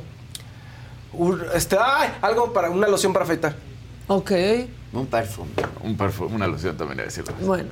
Los, yo digo que los retratos, dijimos ayer, que de repente dices, híjole, así me ven. O Ah, sí, los retratos pero Sí. pintados, los que. Ah, sí, Puta, de así Híjole. me veo yo, en serio, pero hay otro. Y nos lo enseña Olga Sánchez Cordero. Cosas que ya eran tuyas. Adelante, por favor, con esto. Le dieron el cuadro que ya tenía en su oficina, que había tenido en su oficina en la Suprema Corte. no. Entonces, así como. pues, Ay, ay, qué gracias. lindo. o sea, no sabes si fue por que Para se lleve sus triques o para que se acuerde cuando Sí, sí, no era sí. ministra en retiro. Pero bueno, eh, eso pasó también. Y vamos a reírnos un poquito, la vida y sus contrastes, porque miren, no había mucho político, pero contrastes siempre hay en la vida, como en este estanquillo o no sé cómo se llama. Miren, de plano, están ahí, en el estanque pues, y por el otro lado, el bautizo a la No. Contrastes en la vida. O sea, por un lado el compadre echándose una chela, echándose agua en la barriga, ¿no? Echando así, refrescando a la niña, y por otro lado, literal poniéndole Jorge al niño. Alguien. Va a ser algo chiquito, algo privado, ¿no? Nadie, nadie. No mucha gente, ¿no? Pero está estanquillo. Exacto. Unos nadando, unos emborrachándose y otros pues bautizándose, recibiendo el sagrado bautizo. Bueno, poco se habla de un problema que sucede como una o dos veces al año y son las peleas por los pasteles en Costco. Está siendo todo un problema. No hablaríamos de eso si no fuera porque hay gente muy indignada y hay todo un mercado post compra en Costco. O sea, O sea, te metes para a- revender. Claro, ¿Ah, primero sí? vean las colas en la pastelería, por favor. ¿Pero por qué dos veces al año? Pues, pues no sé, es un, fenómeno, como que dos veces al año eh, pongan ¿Qué el onda con de ese la- carrito? Todos están formados. Ay. No, pues es que todos formados. Sí.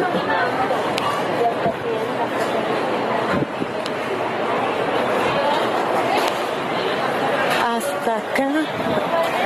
Hasta acá la fila.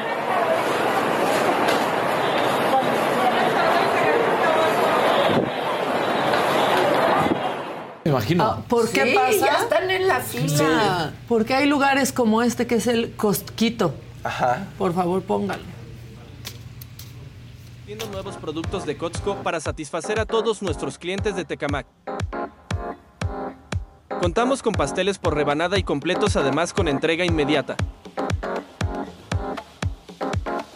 También tenemos gran variedad de galletas, cortes de carne, congelados de Costco y muchas cosas más a tu alcance.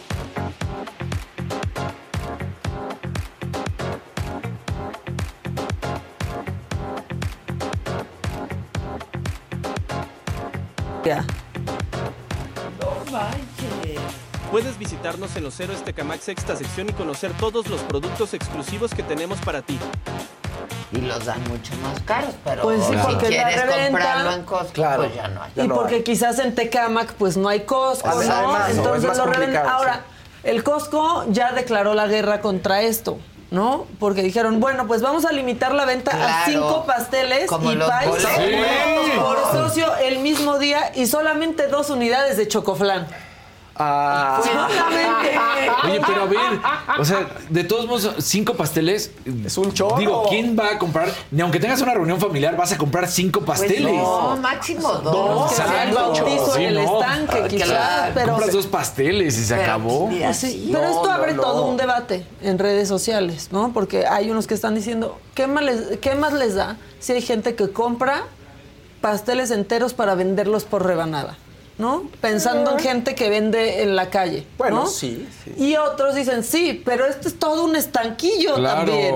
claro. Ese es el Y estanquillo. además, le- a ver, ok, seguramente eh, las personas que van a este cosquito mm, igual y no tienen la facilidad de llegar, igual y piensan que si compran la membresía sería mucho más caro, que no lo sería, porque Sí, pues, sí, obvio- sí. o sea, todos esos elementos, pero aún así dices, ve la tranza que están haciendo, mejor que Costco se aplique y diga, vamos a hacer servicio Cosquitos. a domicilio.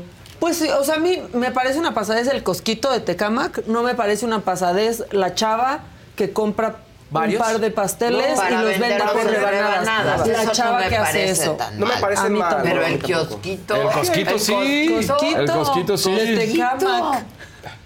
¿Y hay muchos cosquitos o Pues, solo es el de Tecamac? Lo que están diciendo es que están teniendo un problema real de reventa porque pues están teniendo estas multitudes en sus pastelerías. Entonces, que no vendan más de Pues dos. sí. por No, persona. exacto. pues sí, ya declararon la guerra. ¿Quiere chocoflán? Solo puede dos por día, por favor. Y pastel. Entre cinco, cinco entre pie y pastel. Son un por día. De todos modos es mucho. Pero bueno, pues ya. Y ahorita los pasteleros Pues sí. de Costco en ¿Qué Chile haciendo, imagínate, Pues sí. no se dan abasto.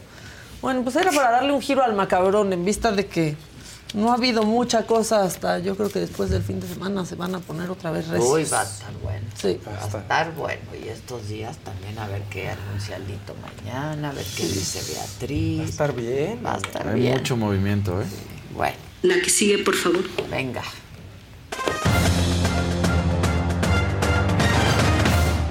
¿Cómo están? Pongan su like. Yo no Está- puedo dejar de ver a Simón Ball. Está impresionante. No. Está impresionante. Este, Es perfecto. es perfecto. Es perfecta. Es, es, eh, la han catalogado, por supuesto, como la mejor atleta, una de las mejores de la historia, porque si no diría que es la mejor de la historia, porque hay, pues también, ¿no? Hay que voltear años atrás y voltear a ver, pero Nadie sí, como- nadie como Nadie como el 10 Nadie perfecto. como Nadia. Nadie El como 10 nadie. perfecto. Pero sí, sin duda, la pongo como una de las mejores de la historia, top 3. Es una belleza verla, Sí, de verdad. Es una cosa impresionante. Entonces, bueno, pues arrancamos con, con lo bonito si quieres y luego con las mentadas de madre o con las mentadas de madre y luego con lo bonito. Lo que ¿Qué prefieres? quieras, lo que quieras. Bueno, entonces si quieres nos vamos con las... Porque yo quería primero arrancar mentando madres y luego, como es martes de mentadas, y luego ya nos vamos con, con Simone, ¿no? Pero, Sí. este, pues mira, eh, arrancamos con una nota que encabrona. Venga. Todo lo que ha pasado con? Rubiales, Rubiales, todo lo que ha pasado con Rubiales, bueno, pues resulta que se da a conocer un caso similar en el sentido de que esto es en la equitación, en las carreras de caballo. Pero en España también. No, en Ah. Inglaterra. Ah, en Inglaterra. Que se, es Olin de Lomos, que es dueña de un caballo, termina besando a su jinete Sean Curry, o Sean Curry, porque pues es irlandés, entonces no sé si, si sea el Sean normal que nosotros tenemos, y luego los irlandeses ya sabes. Pero bueno, Sean Curry. Son raros Sí, sí, entonces este, resulta que a la hora del festejo, pues le planta un beso en la boca. Y el propio jockey, el jinete, se queda así como, ¿qué uvas? Y la esposa, el esposo de la dueña del caballo, ahí estaba. Entonces, ahí ahí está, está. así, así, papas. Entonces, toda la gente ahorita empieza a decir que no haya cinismo. O sea, ella es la dueña. Ella es la dueña del, del caballo, del caballo. y ella fue el. Y ella va y le planta el beso. Entonces dicen que no, haya. Perdón, que no haya cinismo, que sea lo mismo.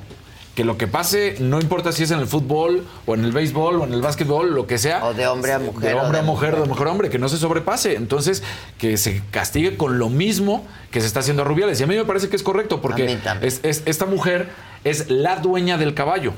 Entonces, Hay una jerarquía de poder por encima de este jockey que tiene 23 años además, también es un joven. Entonces, pues ella agarra y lo sorprende. Sí, habrá ganado él 353 mil euros por esta victoria, pero sí es como, ay, quítate que ahí te voy. Entonces, justo no. O sea, esa cuestión de poder, donde se Nomás impone. faltaría la Sí. declaración de Del que ha jockey. festejado todo el tiempo, no ha hecho ningún. El jockey no ha dicho ninguna nada, pero es claro el beso de cómo se lo apaña y le da el beso en la boca. Y digo, y está el esposo Y el de- esposo de- El esposo no dijo nada y no ha dicho nada porque todo esto se empieza a mover. Ahora, a partir de lo de Exactamente, porque fue el, el domingo realmente, pero ayer en la tarde-noche de nosotros y toda la madrugada ha estado este ruido, está en Twitter, eh, bueno, en X, de que cómo es posible y que se castigue de la ¿Por qué misma no dejan forma. de Porque es una situación no, de sea? un abuso de poder. Sí, oye, ¿por qué la Ay, no, pero aquí llega un la Además, si tienes a tu marido al lado, besa a tu marido. O sea, Bueno, pero mira, Un abrazo. Un abrazo. Claro que te da gusto que tu jockey- de Llevamos semanas hablando de que si De no le pican las pompas a uno, que si no le dan besos. Pero, Sí. a ver, también el mundo esperó hasta que Jenny Hermoso se quejara y dijera, porque puedes pensar, así se llevan. Pero está ¿Podrías igual. Y ya cuando vino la declaración de Jenny Hermoso fue cuando hubo esa declaración. Pero te voy a decir algo. No, cuando hubo esa reacción No, de no, no. todos. El- el- lo, que re- lo que empieza el debate no, no es hasta que habla Jenny. Lo que empieza el debate, acuérdate, porque aquí hasta lo pusimos. Ah, es que no hubo audio porque estaba la música, ¿te acuerdas, Toño? Pero bueno, están en el, están en el vestidor. Ahí es donde empieza el debate. Están en el vestidor y le empiezan a preguntar en un live que estaban haciendo y le dicen a Jenny, oye, te besó Rubiales. Y, Rubia, y ella contesta, y no me ha gustado, ¿eh? Ajá, y no me ha gustado. Hubo una Pero eso fue, declaración. Sí, eso fueron inmediato, cinco minutos Espera. después. O sea, hubo Exacto. declaración. Hay que esperar. Naranjita, eh, Lolis, al azar. Adela, buen día. Pido tu apoyo para el hijo autista de mi amiga, quien fue abusado sexualmente en el aeropuerto de Mérida no. hace dos días. Ella escribió al WhatsApp de la saga, pero no ha obtenido respuesta. ¿Cómo se comunica contigo? Ahorita lo checamos en el WhatsApp de la saga. Ya leí de ese caso. Loli, si nos puedes poner el nombre de la persona que nos escribió, porque obviamente recibimos Exacto, muchos mensajes Para buscarlo. para buscar o a esa. manda tú los contactos, Loli, y ya. Ay. Dile a Gisela que esté atenta. Al Pon el WhatsApp. WhatsApp, ¿no? Ahí está, ahorita va a ser el Que esté WhatsApp. atenta al WhatsApp. Bueno, entonces, este, pues, pues es- sí, tendrían que castigarla de la misma manera porque se está buscando que haya una equidad y que no haya estas cuestiones de abuso de poder. porque más hasta yo se los decía, es todavía peor este porque ella es la dueña del caballo. El otro es el presidente de una federación. No, también, pero pues no es es el... prácticamente la misma relación de poder. O sea, al final sí, del día esto no es peor, es, igual. Esto es una cuestión. Pero si él sale, ajá, es, igual. abuso de poder. Pero si él Es un sale y dice, sí me dio un beso, como si hubiera salido Jenny Hermoso a decir, sí me dio un beso, así nos llevamos, pues dices, ah, pues Pero- no nos gustará, Así nos pero así se. Pero quién sabe, porque, nosotros porque- nos besamos. Pero es que ahí empieza el debate. Yo no sé si estoy de acuerdo con Maca porque ahí empezaría el debate en el que si tenemos que esperar a que hablen las personas, porque nunca Pues- se nos pues olvide sí. de la posición de poder. Entonces el jockey igual Sí, y dice, Maca, sí, como cuando pasa con muchas niñas acosadas. Pues sí, que no salen luego, luego a decir. No, ya Sí. sí. Si esa pero posición de poder- un escándalo que se hace así. Claro, pero igual él dice, yo pierdo la chamba. O no, ¿No? o no. Pero el caso es que ahí está. Exactamente. Bueno, eh, otra mentada de madres. Miguel Vargas, este maratonista mexicano que tiene el récord de más de 30 este, maratones que ha estado corriendo, pues resulta que lo denuncian. Y el problema es que manchas tu historia, porque aunque él ha tenido 38 maratones en los que ha participado y tiene 75 años de edad, pues este último resulta que corre 10 kilómetros, desaparece de todos los registros y vuelve a aparecer en la meta. Entonces, lo peor de todo, las redes sociales. ¿Qué madrazo es este? Sí, Sí, la- exacto. Las redes Exacto. sociales lo denuncian porque además el gobierno de la Ciudad de México lo celebra y lo pone en sus redes diciendo un maratón más que has competido y que has conseguido. Y ahí está, ¿no? La página oficial del Maratón de la Ciudad de México promoviendo a un tramposo. Vamos de mal en peor. Y ahí está como las líneas blancas eh, son los tiempos y los registros en los que se había corrido y luego van a ver que es todo gris, gris, gris, gris, gris Sí, y luego no- blanco otra vez de que se vuelve a incorporar a la ruta para este, la meta. Él O sea, hizo un madrazo. hizo un mega madrazo. Hizo un madrazo. Y sale a decir, ofrezco disculpas, mi error fue No. cruzar la meta. Ve cómo está festejando. Eso no es Mi un error. error y eso lo sabe No, perfectamente. claro que no. o sea, la manera en que está festejando. Error si dijeras, bueno, se cruzó por la meta y luego fue y recogió una medalla. Órale, va, te la compro. Sí, Pero, pero está festejando como de lo logré. Lo logré cuando nunca. Y la bronca es que de aquí en adelante. Eso. Eso. ¿Quién O se sea, él dice que ya no va a volver a correr, que porque la edad, que porque el COVID, que, eh, o sea, en lágrimas, ya sabes, salía ayer en todos los medios. No, no fue mi intención. Tú dices, pues sí, pero No el problema manches, es que, ¿cómo ¿cuántas sabemos? veces antes no lo pudo haber hecho? Exactamente. No, ya, ya. El maratón de la Ciudad de México no termina de ser uno de los maratones más importantes Sí. del mundo porque cada año, cada año se registran entre 3.000 y 5.000 tramposos. Porque la gente... Qué pena. La- Sí, en- qué en- en pena, nuestro mexicano sí. tramposo. Y es muy grande ¿no? el número. Es o sea, muy grande, pero lo que pasa es que muchos van a hacer el pinche show de la foto al final del maratón. Sobre todo cuando se acuerdan que hubo las medallas que formaron la palabra México, que un año era la M, luego la E y Ah, así. claro. Entonces todavía más lo hacían de se daban de alta. No, ni siquiera arrancaban, o bueno, arrancaban, se iban y luego cruzaban la meta para tener su Tener palabra. su medalla. Exacto. Entonces desde ahí se ha registrado los índices más altos de tranza. O sea, de que no cruzan. Y es por eso. Pero entonces no le pueden dar una categoría de los importantes porque cada año entre 3.000 y Porque es 5.000 campos, grande y porque es- solamente van a, a la foto a decir, oh, corrí, o sea, el Qué puro pinche show. Porque sí tendría que que ser importante, escuchen. muy es grande. muy importante, es muy grande, es de relevancia fuerte en los maratones, pero por eso no te permite ni siquiera una calificación para maratones como de Boston, de Nueva York. de Madrazo dijo que se perdió, ¿se acuerdan? Sí, sí, que venía a la meta.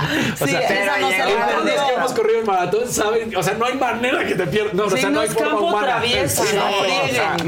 no, no, entonces, pues es una mentada de madre porque sí, echa a perder su trayectoria porque ya no le puedes creer. Lo Sí, siento, sí, pero ya no sí. le puedes creer. ¿No? Entonces, bueno, ahí está.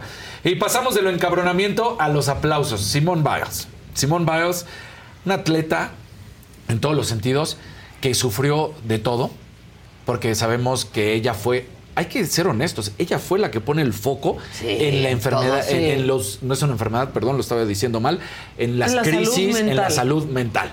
En la salud mental, gracias. condición, una condición, o sea, y- después de todo. Exacto. En estos Juegos Olímpicos, no se nos olvide, este, cuando ella va a, a salir, tiene una crisis, no puede y dice, no voy a participar. Y era la atleta número uno, pero no nada más de Estados Unidos, del mundo. Y todo el mundo estaba esperando que en los Juegos Olímpicos de Tokio, porque además recordemos que en estos Juegos Olímpicos de Tokio no había estrellas. Ya se habían ido los grandes nombres, ya se habían retirado. Entonces ella eh, tomaba la Sí, batuta, sí. se convertía en la gran estrella. Y no va, no compite en los individuales. Y de ahí pues viene una catarsis en ella, Y no en sabía si iba a regresar, termina regresando a competir apenas hace seis meses. Y ahorita acaba de ganar su octavo título, una cosa impresionante. Pero además, aplausos de pie. de pie, de pie. 26 años de edad, para que vean Es que, que, lo ella arrancó. que hace es muy La fortaleza que tiene. qué bárbaro. Hace 10 años ganó su primer título. O sea, tenía 16 años. Es, eso también te hace ver que una adolescente. La fuerza. La fuerza. Ah, de eh, muy arrancan a los cuatro años y, y nunca tienen esa vida de un niño ni de un adolescente, porque ella a los 16 años, pues seguramente estaba entrenando como cualquier atleta entre 8 y 10 horas al día. Eso es lo que estaba haciendo. Sí, cosa. Entonces, pues viene una destrucción en todos los sentidos de todas las creencias, de los pilares que has tenido, que, y de repente tienes que volver a reformular. Salió adelante, es lo muy bueno, se casó recientemente y entonces, bueno, pues ahora consigue este título y lo más seguro es que va en camino a los Juegos Olímpicos. Claro. No se ha querido comprometer. Ayer, eh, ayer mismo le decían, vas a los Juegos Olímpicos y dice, vamos viendo. No lo sé. No, vamos viendo. Habría una intención, pero vamos viendo. ¿Por qué? Porque no quiere justamente caer en esta cuestión que sucedió en los Juegos Olímpicos, ¿no? 26 años, recién casada, considerada, como lo decimos, una de las mejores de la historia. Sí, fíjate que hicimos un. No porque nos queramos meter en tu cancha. No, no, no te porque nadie- preocupes. pero- Aquí todo es equipo, porque Exacto. déjame decirte que Débora me habló luego, luego. Exacto. Aquí todo es equipo. Hicimos una historia justamente de Simón Biles.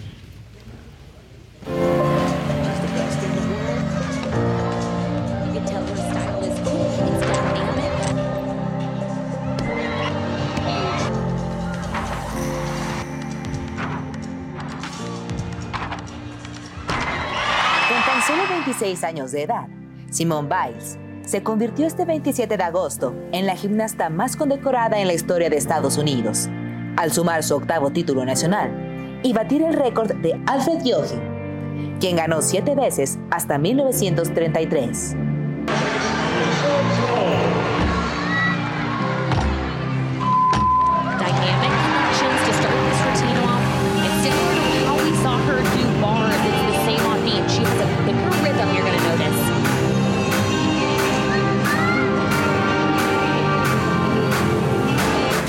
Tuvieron que pasar 90 años para que el SAP Center de San José, California, fuera testigo en dos días de competencia de cómo Simone Biles añadió el título nacional de 2023 a los previamente conquistados en 2013, 2014, 2015, 2016, 2018, 2019 y 2021.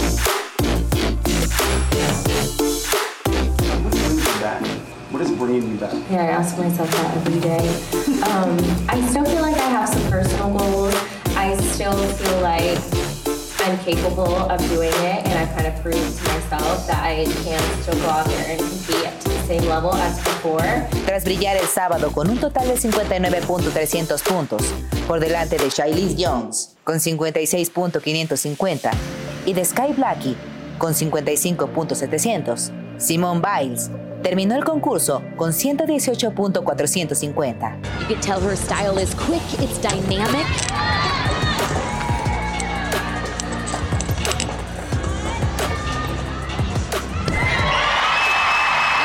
Fue así como completó sus cuatro ejercicios, sobresaliendo como siempre de las demás competidoras.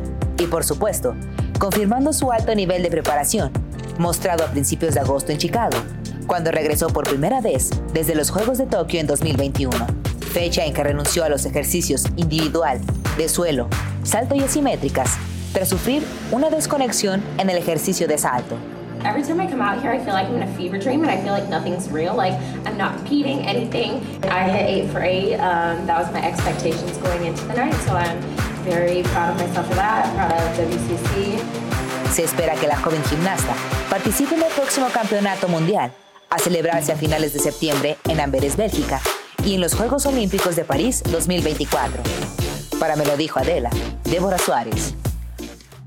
Bueno, es una cuestión. Wow. La verdad fue un capricho mío porque yo estoy muy sorprendida de esta mujer. Qué bárbara. Es una mujer que ha puesto. A ver, normalmente una gimnasta destaca en un.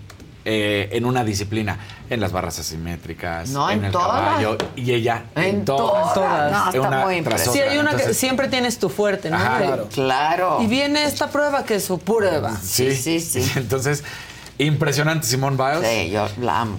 Ocho títulos, como ya lo vieron, y entonces, bueno, pues estamos listos. Ojalá Que quiera ir. que quiera ir a los Juegos Olímpicos. Muy bien, el que sigue, por favor.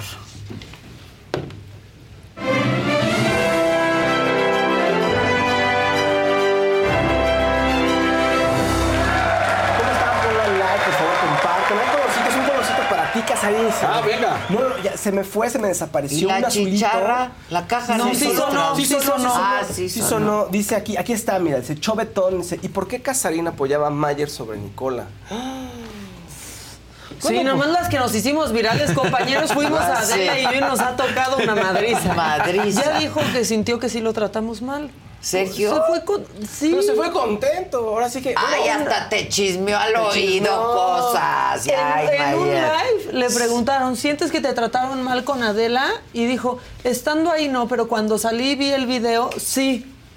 Pues que no estabas aquí, o sea, el video es de lo que tú de lo que pa- viviste, viviste acá. y pasaste, ahora Mira, resulta. Sí, hasta me estuvo chismeando cosas que sigue Y eran bien cosas que, de que ganó Wendy. Eran cosas que se habían platicado en las redes y de ahí lo sacamos y de ahí se le preguntó.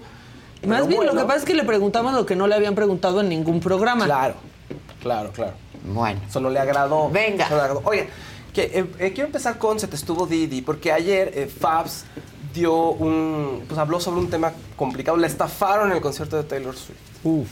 A ella, a Pablo Chagra y a varios. Y es una modalidad. Con de- boletos. Y es una modalidad de estafa diferente. O sea, lo que estamos viendo es que sí, el- ahora sí que el ingenio de los estafadores ha ido creciendo. Ya no es el que te vende afuera del, del estadio o del lugar donde vas a comprar. Ay, este, te- dame 10 mil pesos por dos boletos. No, no solo eso, ya está muy complicada la situación. Y si podemos poner, por favor, se te estuvo Didi. Si quieres, adelántale un poquito a que lleguemos a la parte de Fabs por el tiempo, este, para que veamos lo que nos revela ella. Así está. Un abrazo, Fabs. Este, qué desgracia, la verdad. Qué triste. Alegres. ¡Albricias! no, no es cierto. Ahora sí, vámonos con alguien que no le fue tan bien como a los chicos de RBD, que es mi abuelito Espinosa Paz. No. Mi abuelito Espinosa Paz realizó un concierto, así como que un comeback, ¿no? Para andar con la gente en la Arena Ciudad de México, con una capacidad estimada de 20 mil personas. Bueno, pues él jaló 6 mil. Y me dijo que él, al trabajar en esta eh, productora de conciertos, que también está ligada a esta famosa boletera, tenía acceso a algo llamado una venta Family and Friends. Y a través de esta podía dar, este, ofrecer los boletos de Taylor Swift sin los cargos por servicio. Y me dijo, ¿tus amigos no quieren? Y yo dije, pues déjame ver. Y le dije a algunos amigos y accedieron. Incluyendo el señor Pablo Chagra. Y incluyendo el señor Pablo Chagra. Y a mí me da pues, eh, pues mucha vergüenza porque yo fui el conecte con siete personas y este cabrón estafó a mis amigos con 68.500 pesos. Dinero que yo no tengo y que este güey me jineteó. Los boletos, hubo unos boletos que yo vendí por parte de esta persona, César N., que estaban a nombre de una chica llamada Ana. Bueno, esos boletos me los dio a mí, los vendí y al día que se tenía que hacer el concierto, los canceló. Resulta que esos mismos boletos fueron los que le entregó a Pepe de Pepe y Teo como regalo, porque lo conoció en la fiesta de Wendy. Y por esa razón, Pepe de Pepe y Teo no entró al concierto de Taylor Swift. A Pablo Chagra no le entregó boletos y son cantidades de dinero fuertes. Uf, uf, con- muy complicado. Y fíjate, o sea, ¿Quién es el cuate? eh, dice, ella. César. César. N. eh, César N. el Pero dice que ligado es a de la la boletera y la productora. productora. en sus redes. ya ella tendrá que... Pues estará en O sea, pero sí Ocesas. es, o sea, sí trabaja ahí. Ya puso en sus redes Mira, foto y Sí, o sea, basta que sí, no basta con que diga que trabaja Claro, ahí, que claro. sí, Sí, que sí. Exacto. alrededor Es que de Ocesa que se pronuncie. Exacto. Claro. Ya le- es lo que dicen. es- ajá. había podido entrar a. Ah, pues ahora Sí, decidió pero aún así hay que ya se- confirmar que la persona trabaje ahí. Ahí, porque, Sí, para que Ocesa... porque así te enganchan, es una, El dos, gancho- tres y ¡pum! El gancho fue, te conozco, yo trabajo aquí, mira estos boletos, te doy un par de boletos para tal evento. Ah, sí, entré con ellos, perfecto. Oye, yo tengo preventa especial para Family Friends, vente, ¿cuántos quieres venir? Y ahí viene la estafa. ¿no? Exacto. Entonces, bueno, pues un abrazo, Fabs. Un poco... Y no sabemos si trabaja ahí entonces. No, no, no. Ella tendrá ya que hacer sus... Su, su denuncia o no lo querrá hacer. o Y, ver que si sí trabaja en la pues. productora que dice que trabaja este güey. No, exacto. Habrá muchas cosas y muchas preguntas. Pero Ey, sí que habrá que investigar, porque pobre Fabs ahora. Sí, No, oye. ¿De dónde va a sacar Sí, no, no, no, y además está terrible, o sea, es muchísimo dinero, pero la cara se te cae de vergüenza que estuviste ahí diciendo, sí, además él- ella les decía, es de confianza, como ella ya había podido entrar, ¿no? Bueno, en fin, pues ahí está, más temas en conciertos, este, rápido, uno, un, uno bonito, un momento muy bonito, se vivió el fin de semana en Las Vegas, no hemos podido, podido poner el video, pero Adele rescató a un fan. Un fan. Un fan que estaba muy emocionado y no los dejaban, a nadie lo dejaban pararse, pero él se paraba por la emoción, pues no le importó que seguridad le dijera que no. Entonces Adel se paró y dijo, oigan, déjenlo en paz. Por favor, corremos el video sin audio porque tienen, en un, ahorita después lo subimos, ¿vale? Gracias. O sea, ahí está la señora que le está diciendo que se que se siente siente. porque le estorba a los demás. Lo cual, pues está bien. A nadie le O sea, es otra, es otra persona que fue al Y concierto. entonces, ajá. Ahí está el seguridad, ya lo Este quiere. sí ya es el de seguridad. Y hay más gente parada. O sea, la, la verdad en el concierto de Adele prácticamente no te sientas, te sientas si acaso una canción, ¿eh? Y dice, ya me voy a calmar hasta que se Ay, me voy a calmar". pobre, le va a dar algo. Sí, y le dice, por favor, este, este, puedes cantar, pero tienes que detenerte y sentarte. Y ahí Adel sepa, ahí se le pueden subir porque Adel ya se da cuenta y dice, oigan, ¿qué está pasando allá abajo? You don't have to sit down. You don't have to sit down. You're fine. Stay right here. They're telling me, Hold on. why are you Hold bothering on. him? Can you get out, please?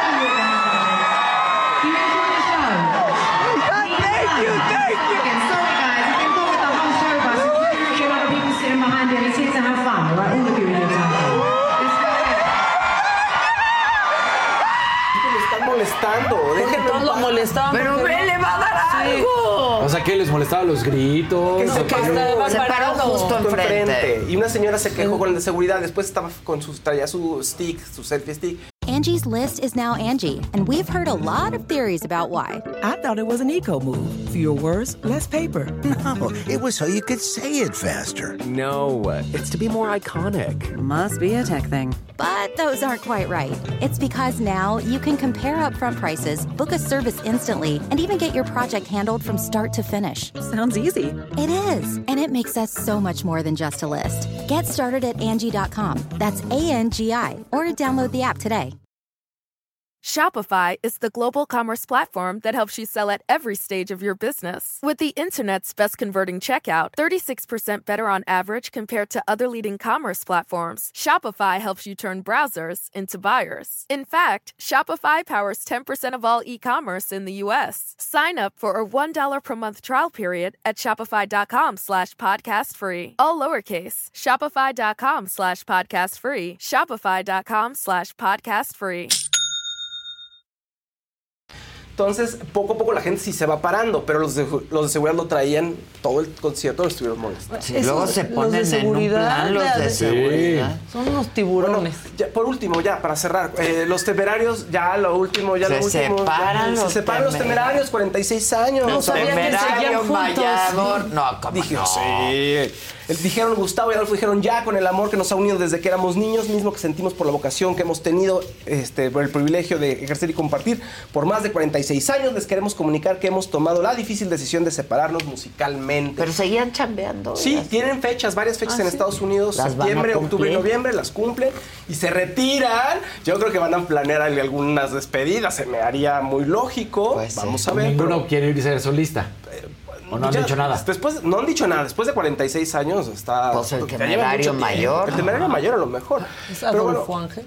En su Adolfo Ángeles, el Temario Mayor. En su momento, en los 90, bueno, llenaban estadios y grandes bailes y reunían 140 mil personas. Es decir, no es de los primeros fenómenos, pero sí fue en los 90 es un fenómeno de grupero muy, muy, muy importante para el país. Y todos le copiaban su look de pelo, como a peso pluma. Claro, Todos anduvo el pelo con Verónica. Castro. Sí, sí, sí, claro, el claro. temerario Chavito, chavito. mayor, ojos muy bonitos, sí. Bueno, pues ya veremos. A ver, ¿qué pasa? Oigan, eh, la película Sound of Freedom llega a México, está protagonizada por el actor eh, Jim Caviezel, Caviezel se pronuncia. Caviezel. Sí. Caviezel, conocido por su interpretación de Jesucristo en La Pasión de Cristo, de Mel Gibson. A mí esa película no me gustó, la de Mel Gibson. Tampoco. ¿A ustedes? A mí sí. A mí sí. No. Es muy fuerte, Rara es muy me gusta cruda, es algo muy de Mel sí Gibson me en la vida. A mí me- ya sí me, me cae muy mal, pero no me gustó. Eh, y es una película producida por Eduardo Verástegui y está aquí con nosotros, no sé por dónde. Vente, mi querido Eduardo. Los voy a separar, no. Amiga del ¿Cómo alma? ¿eh? Te veo Oye, una vez a la semana en un video distinto. Oye, Sí, porque ahorita te ya ves mucho más joven, virales. pásamela. Sí, tú Pero- también te ves muy pero, bien. ¡Qué pero, guapo! Bizcocho. ¿Cómo estás? Muy bien, ¿y tú? Muy bien, muchas gracias. ¿Qué ojo? Gracias. Otro Qué con unos ojos preciosos. Bien guapo. Muchas gracias. Muy bien, ¿tú? Muy bien, encantado. Muchas gracias, hermano. por saludarte. Encantado, ¿eh? ¿Dónde es la Mira, silla de los no acusados? No. Yo estoy aquí Hoy en vengo, medio. hoy vengo con banderita. A ver. No es Blanca. veas Sí, porque del otro lado es blanco. A menos que tengas candidato de Morena No, que no, quieras no, no, elegir. Banderita blanca nada más. Exacto. ¿Cómo estás? Muy bien. ¿Cuándo llegaste? Llegué, eh, llegué ayer. eh, Por ¿Apenas? la tarde, sí. Pero has Eh, estado eh, Ecuador, Guatemala. en, en gira. En gira, ¿verdad? Con esto que se salió de control y Sí. de manera inesperada eh, esta película, que más que una película se ha convertido en un movimiento que busca erradicar la trata de niños para explotación sexual. Desde hace ocho años eh, empezamos a trabajar en este proyecto. No pensé que me fuera a tardar tanto. Como cineasta independiente siempre vas, obviamente, contra corriente. Sí, claro. Vas contra, contra todo. Pero pensé que me iba a tardar cuatro años, la verdad. Fue, fue mi cálculo. Ya. Fueron ocho años de trabajo por dos horas de tu tiempo, que es lo que dura la película. Yo espero que toque el corazón de México como, como lo tocó en Estados Unidos este 4 de julio que se estrenó, el Día de la Independencia de los Estados Unidos, el día donde los americanos celebran la libertad. Es la fecha donde los cineastas independientes no asoman ni las narices, porque no hay espacio para ellos, porque ese espacio se lo dejan a las películas gigantes como Indiana Jones, Misión Imposible, Sí, sí, sí. Claro, etcétera, etcétera, claro, etcétera. claro. Entonces no hay, no hay espacio para ti. Sin embargo, eh, la distribuidora dijo, vamos a salir el 4 de julio. Yo no estuve de acuerdo. ¿Quién distribuye? Angel Studios. En ese entonces era la distribuidora más chiquita de Estados Unidos, en un pueblo llamado Provo, eh, en Utah. Yo nunca había escuchado de ellos. ¿Cómo llegaste ahí? Bueno, yo llegué, más bien ellos me, ellos me buscaron. Yo llevaba ya cinco años tocando puertas. Netflix. Todas, todas. todas. Y los expertos me decían, esto no va a jalar. ¿Por el tema? Pues por el tema, decían, a, a ver, y sus argumentos eran, eran muy buenos, a tal grado que yo estaba ¿Cómo dudando qué? ya de... Decían, a ver, Eduardo, ¿quién? Imagínate que, su no- que un novio le diga a su novia, mi amor, vamos a ver una película sobre niños que son violados. ¿Quién va a ver eso? Yo, bueno, a ver, a ver, no hay nada gráfico, hablamos del tema, pero lo tocamos de una manera eh, muy elegante, poesía, claroscuro, simplemente para que la gente sepa que esto es real, el tráfico de niños existe. No, pero esto no es negocio, pero es que yo no estoy hablando de negocio, yo estoy hablando de un movimiento que busca erradicar la trata. Tú tienes hijos, éntrale. No, no, esto no es para nosotros. Bueno, próximo, lo mismo. Próximo, lo mismo. Se cerraba la puerta, se cerraba la puerta, se cerraba la puerta y ante estas negativas tú tienes dos opciones nada más. O tirar la toalla, rendirte, ¿O seguirle dando? hablarle a Tim Ballard, de quien hablo en la película, y decirle a mi hermano, hice todo lo que está en mis manos, sorry, perdón, pero es que ya no puedo hacer nada. Ya llevo cinco años y no me pelan, porque dicen que esto no sirve. Vamos a sacarla gratis en YouTube o qué hacemos. O, segunda opción, no me rindo porque cuando de salvar vidas se trata, no te puedes rendir. ¿Qué tal si fuera tu hijo? ¿Qué tal si fuera tu hija, tu sobrino, tu ahijado? ¿Qué harías si desaparece? pues haces todo, ¿no? Le entras con todo y esperarías que el mundo entero le ponga pausa a lo que esté haciendo para que te ayuden a encontrar a tu hijo, a tu hija, a tu sobrino. Esa es mi motivación. Yo quiero hacer algo porque no quiero que esto me suceda a mí nunca y no quiero que le suceda a nadie más jamás. Ningún niño debería de pasar por este, por este infierno. Yo me enteré de estas cosas, Adela, hace ocho años por primera vez. Sí, ¿cómo, ¿cómo llega a ti? Porque además parte de un caso, ¿no? Sí. Parte de un caso que han puesto en duda incluso, ¿no? Algunos diarios, etcétera, han puesto en duda que en realidad haya ocurrido este caso. ¿Cómo llega a ti? ¿Cómo- Yo conozco a Tim en Los Ángeles, California. Eh, fui a un concierto y en el concierto conocí a una persona con su novia que me dijeron tienes que conocer a Tim Ballard. ¿Quién es Tim Ballard? Bueno, conócelo y después vas a, vas a ver quién es. Lo conozco a él y a sus socios expertos en el rescate de niños, exagentes militares, exagentes de la CIA, del FBI, que viajan por diferentes partes del mundo encubiertos, visitando los rincones más oscuros del planeta, llegan como un rayo de luz a rescatar a niños secuestrados para explotación sexual. Cuando a mí me cuentan a detalle, a mí Alejandro Monteverde, el director de la película, cuando nos cuentan a detalle lo que le hacen a estos niños en el mundo, que son violados de 10 a 15 veces al día en ese mercado, eh, por muchos años, hasta que ya dejan de servir porque el cliente ya no los quiere porque no son carne fresca, ese es el vocabulario que utilizan estos perversos, pasan al segundo negocio, que es el mercado negro del tráfico de órganos, donde los abren y los venden en partes. Cuando tú escuchas que estas son cosas... los dos negocios multimillonarios. Son 150 mil millones de dólares lo que produce esta industria al año. Eh, y además el trabajo también forzado eh, laboral, ¿no? que es otra, otro eh, tipo de trata. ¿no? Cuando tú escuchas estas cosas, eh, no te puedes quedar callado porque el silencio estimula al pedófilo, perverso, bandido, criminal.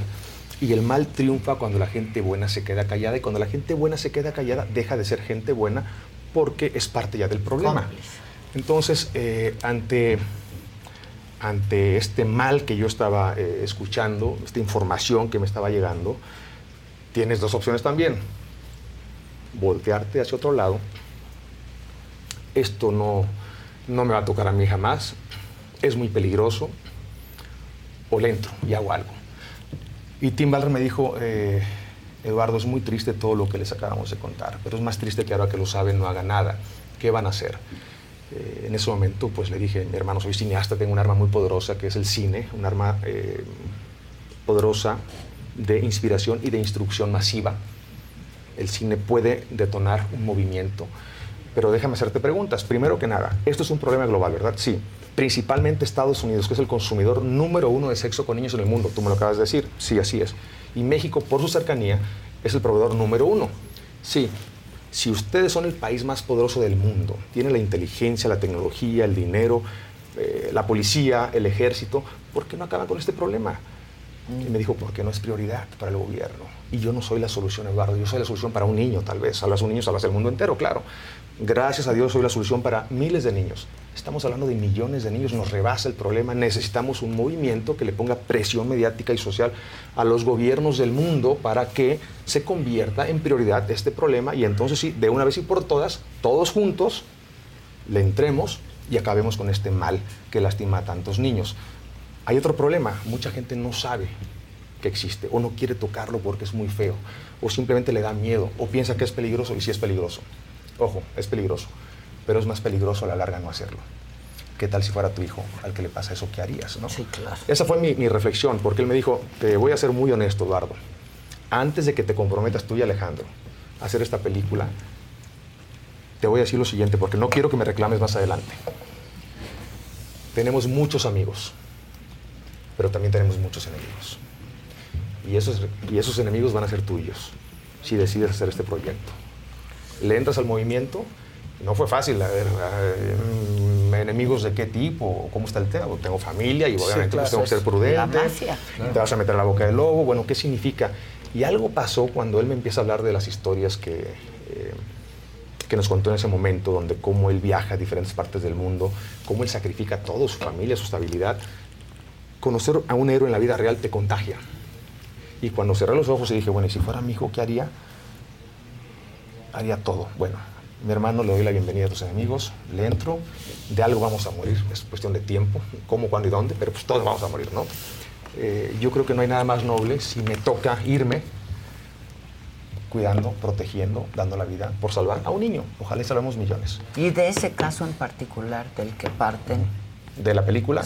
Bueno, nos contó muchas historias. Era imposible para Alejandro Monteverde contar la historia Sí, de Timbalar sí, sí. en dos horas. Necesitas una serie de televisión. Entonces Alejandro, cuando le dijo, a ver, vamos a empezar por aquí. ¿Cuál es el rescate más peligroso, más hecho? exitoso que has hecho en tu vida?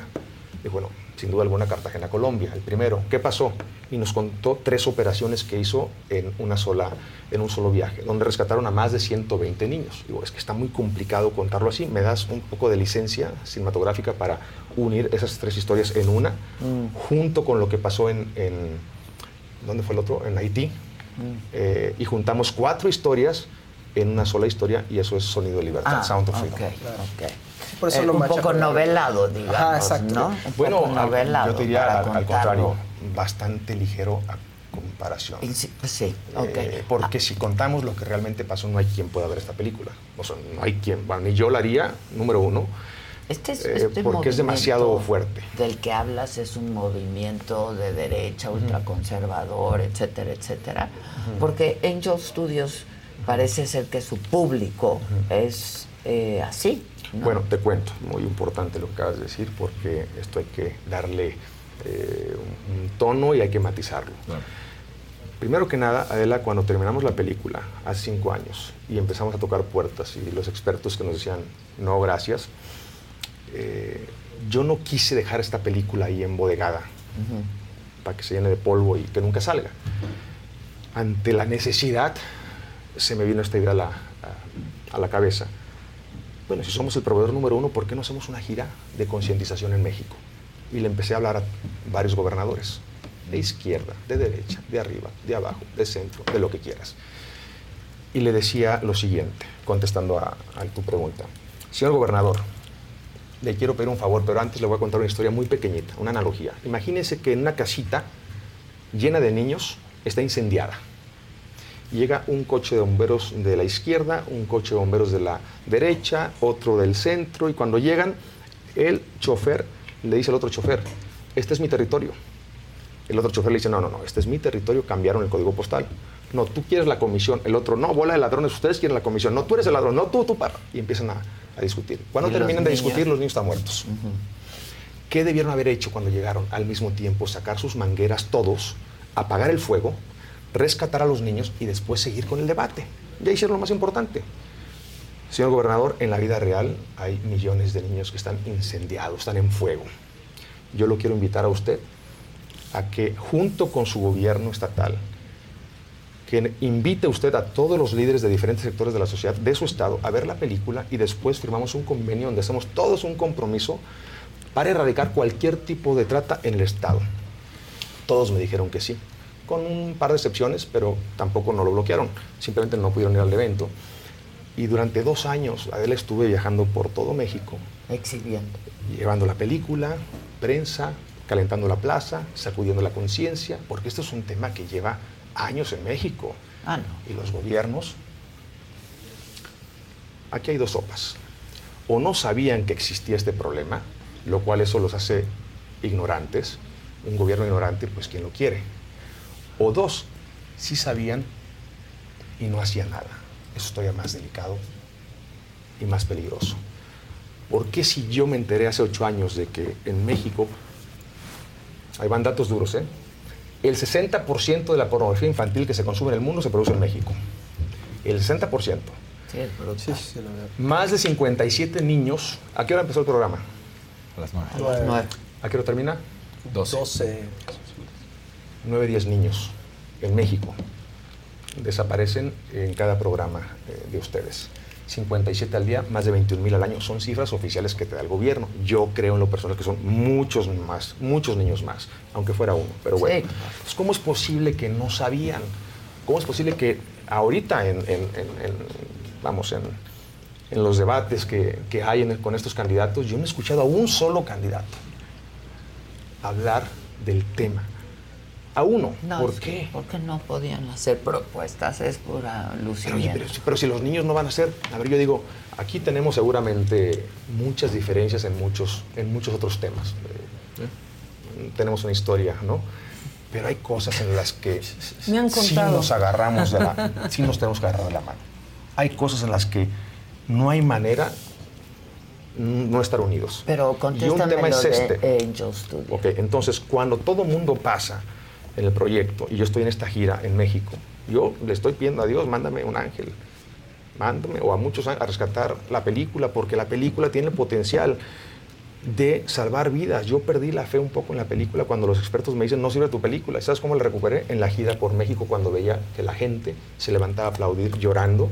A ver, no es posible que los expertos no crean el proyecto y la gente está. de todo México está aplaudiendo. Ellos son mi público, no los expertos. Entonces yo voy a luchar para que salga algún día, por favor, mándame a alguien y de pronto recibo una llamada de Angel Studios. ¿Y ustedes O sea, un son? ángel completamente. Angel Studios, ¿no? Yo, yo- yo lo estaba diciendo como un poquito de sentido romántico, simbólico, y, y me mandó alguien que se llamaba Angel Studios, imagínate. Ok. Entonces ellos me dicen, somos de Utah, somos de un pueblo, nosotros este, no tenemos mucha experiencia en distribución de cine, pero sí en, en- en nuestra aplicación eh, distribuimos eh, The Chosen. Yo la verdad dije, no, no, no, no, estos tipos no, no saben lo que están haciendo y no los pelé. O sea, les colgué, literalmente. Al mes me llama Tim Ballard. Eduardo, no tenemos otra opción, ya suéltalo, son ocho años, maestro, te vas a quedar toda tu vida ahí. Sí, pero es que ellos no tienen la capacidad, sí la tienen. Tienen mucha fe en el proyecto y están Tienen apasionadísimos. mucha lana también, ¿no? En ese entonces es no un tenían. público religioso. No, no, Adela, ellos tuvieron que hacer un crowdfunding para levantar 5 millones de dólares de inversiones de 50 dólares. Casi 7 mil personas invirtieron 100 dólares, 200 dólares, 50 dólares para que con ese dinero se pagara la publicidad de la película. Recuerda que estábamos compitiendo con Indiana Jones, con aparatos publicitarios de cientos de millones de dólares. Cada película, Misión Imposible, ¿cuánto costó? Casi 300 millones de dólares. Imposible competir con ellos. Cada película tenía 2.000 salas más que nosotros. nosotros. A nosotros nos dieron las salas chiquitas. Con 5 milloncitos, que parece que es mucho, obviamente, y es mucho, pero comparado con lo que usó Indiana La Jones. industria. No, no, no. A ver, Disney, que además Disney en algún momento fue dueño de la película y la soltaron. La recuperé porque ellos dijeron, esto no es para Disney. Bueno, dámela. Y me la llevé. Entonces, cuando Angel Studios la saca el 4 de julio, era mi única opción. Yo firmé con ellos porque no tenía otra opción, porque Tim, porque mis inversionistas me dijeron, ya hay que sacarla. En cinco días firmé el contrato. Y dije, pues, que sea lo que Dios quiera, vámonos. Pero cuando me dijeron, va a ser el 4 de julio, están locos, están locos. Pero bueno, tú también estás loco. Vamos a hacer locuras juntos. Bueno, ándale, me convencieron. ¿Sabes por qué me convencieron? Porque me dijeron, Eduardo, esta película es hecha por dos cineastas mexicanos. Que vengan dos cineastas mexicanos a Estados Unidos a sacudir la conciencia de este país, a decirnos, sí, con una mano celebren la libertad, pero con otra hagamos algo para regresarle la libertad a los niños que no la tienen, es muy fuerte y el simbolismo es muy fuerte, no tengas miedo. Es el 4 de julio. Estamos sonido de libertad, la libertad, los niños, los niños de Dios no están a la venta. Hagamos algo. Me convencieron, sacamos la película y yo seguí con la misma estrategia que hice en México. Y recorre. Mandaba la película a todos los candidatos de Estados Unidos, porque el gobierno es el que tiene el músculo para ponerle fin a este tema. Entonces, por eso yo me metí hasta la cocina. Eh, izquierda y derecha no me importa, porque en este, tema, en este tema, repito, no es político, es humanista. Pero necesitas a los gobiernos de los dos lados. De hecho, presenté una iniciativa en el Capitolio en Estados Unidos, en Washington. Cuando nos invitaron a presentar la película en el Capitolio, invitaron a los, eh, en el Congreso los dos partidos, y al final entregué una propuesta que se llama Sound of Freedom Act, diseñada a que encuentren a los casi 85 mil niños que entraron por la frontera de México a la frontera de Estados Unidos hace dos años, el año pasado, y que en 30 días, sin seguir los protocolos de ADN, ni de huellas, Híjoles, eso los sí es como entregaron. misión imposible. Espérame, y no saben dónde están. Sí, Llegaron sí, los niños eh, con su teléfono aquí, un teléfono, y en 30 días, eh, en 30 días repartieron casi 85 mil niños y están en Estados Unidos. No sabemos dónde están porque los teléfonos ya no existen. ¿Qué hacían estos cuates de Homeland Security y las otras agencias? Llamaban al teléfono, contestaba el tío, llegaba el tío a reclamarlo. Juan Pérez, sí, ok, adelante, vámonos. Espérate, maestro. Y los protocolos no lo siguieron. Un escándalo mundial, ¿eh? Pero lo tenían calladito. Imagínate, el Congreso puso la iniciativa Sound of Freedom Act. En el nombre de los niños mexicanos y latinoamericanos que no aparecen, yo les pido que hagan todo lo que esté en sus manos para encontrarlos y para que no vuelva a pasar esta tragedia. Me dicen, no, no, se va a firmar creo que esta semana. Y yo, a ver, si ¿quién no va a firmar eso? Imagínate alguien que diga, no, yo no quiero que aparezcan, yo no firmo esa iniciativa. no. A ver, esto no es político, esto es Trump humanista. le metió lana. No, no, hombre. Ojalá, no hubiera tardado. Ah, ¿no? Oye, no, no me hubiera tardado ocho años, imagínate. Ah, yo es que tenía- de, de la película de la dicen tantas cosas. Bueno, ¿qué no han dicho? Porque quieren desacreditar el mensaje. Quieren desacreditar. Si me estoy enfrentando a una industria que produce 150 mil millones de dólares, ¿tú crees que se van a quedar con los brazos cruzados? Estoy tocando nervios muy, muy delicados. Estoy tocando intereses. Les estamos tumbando el negocio.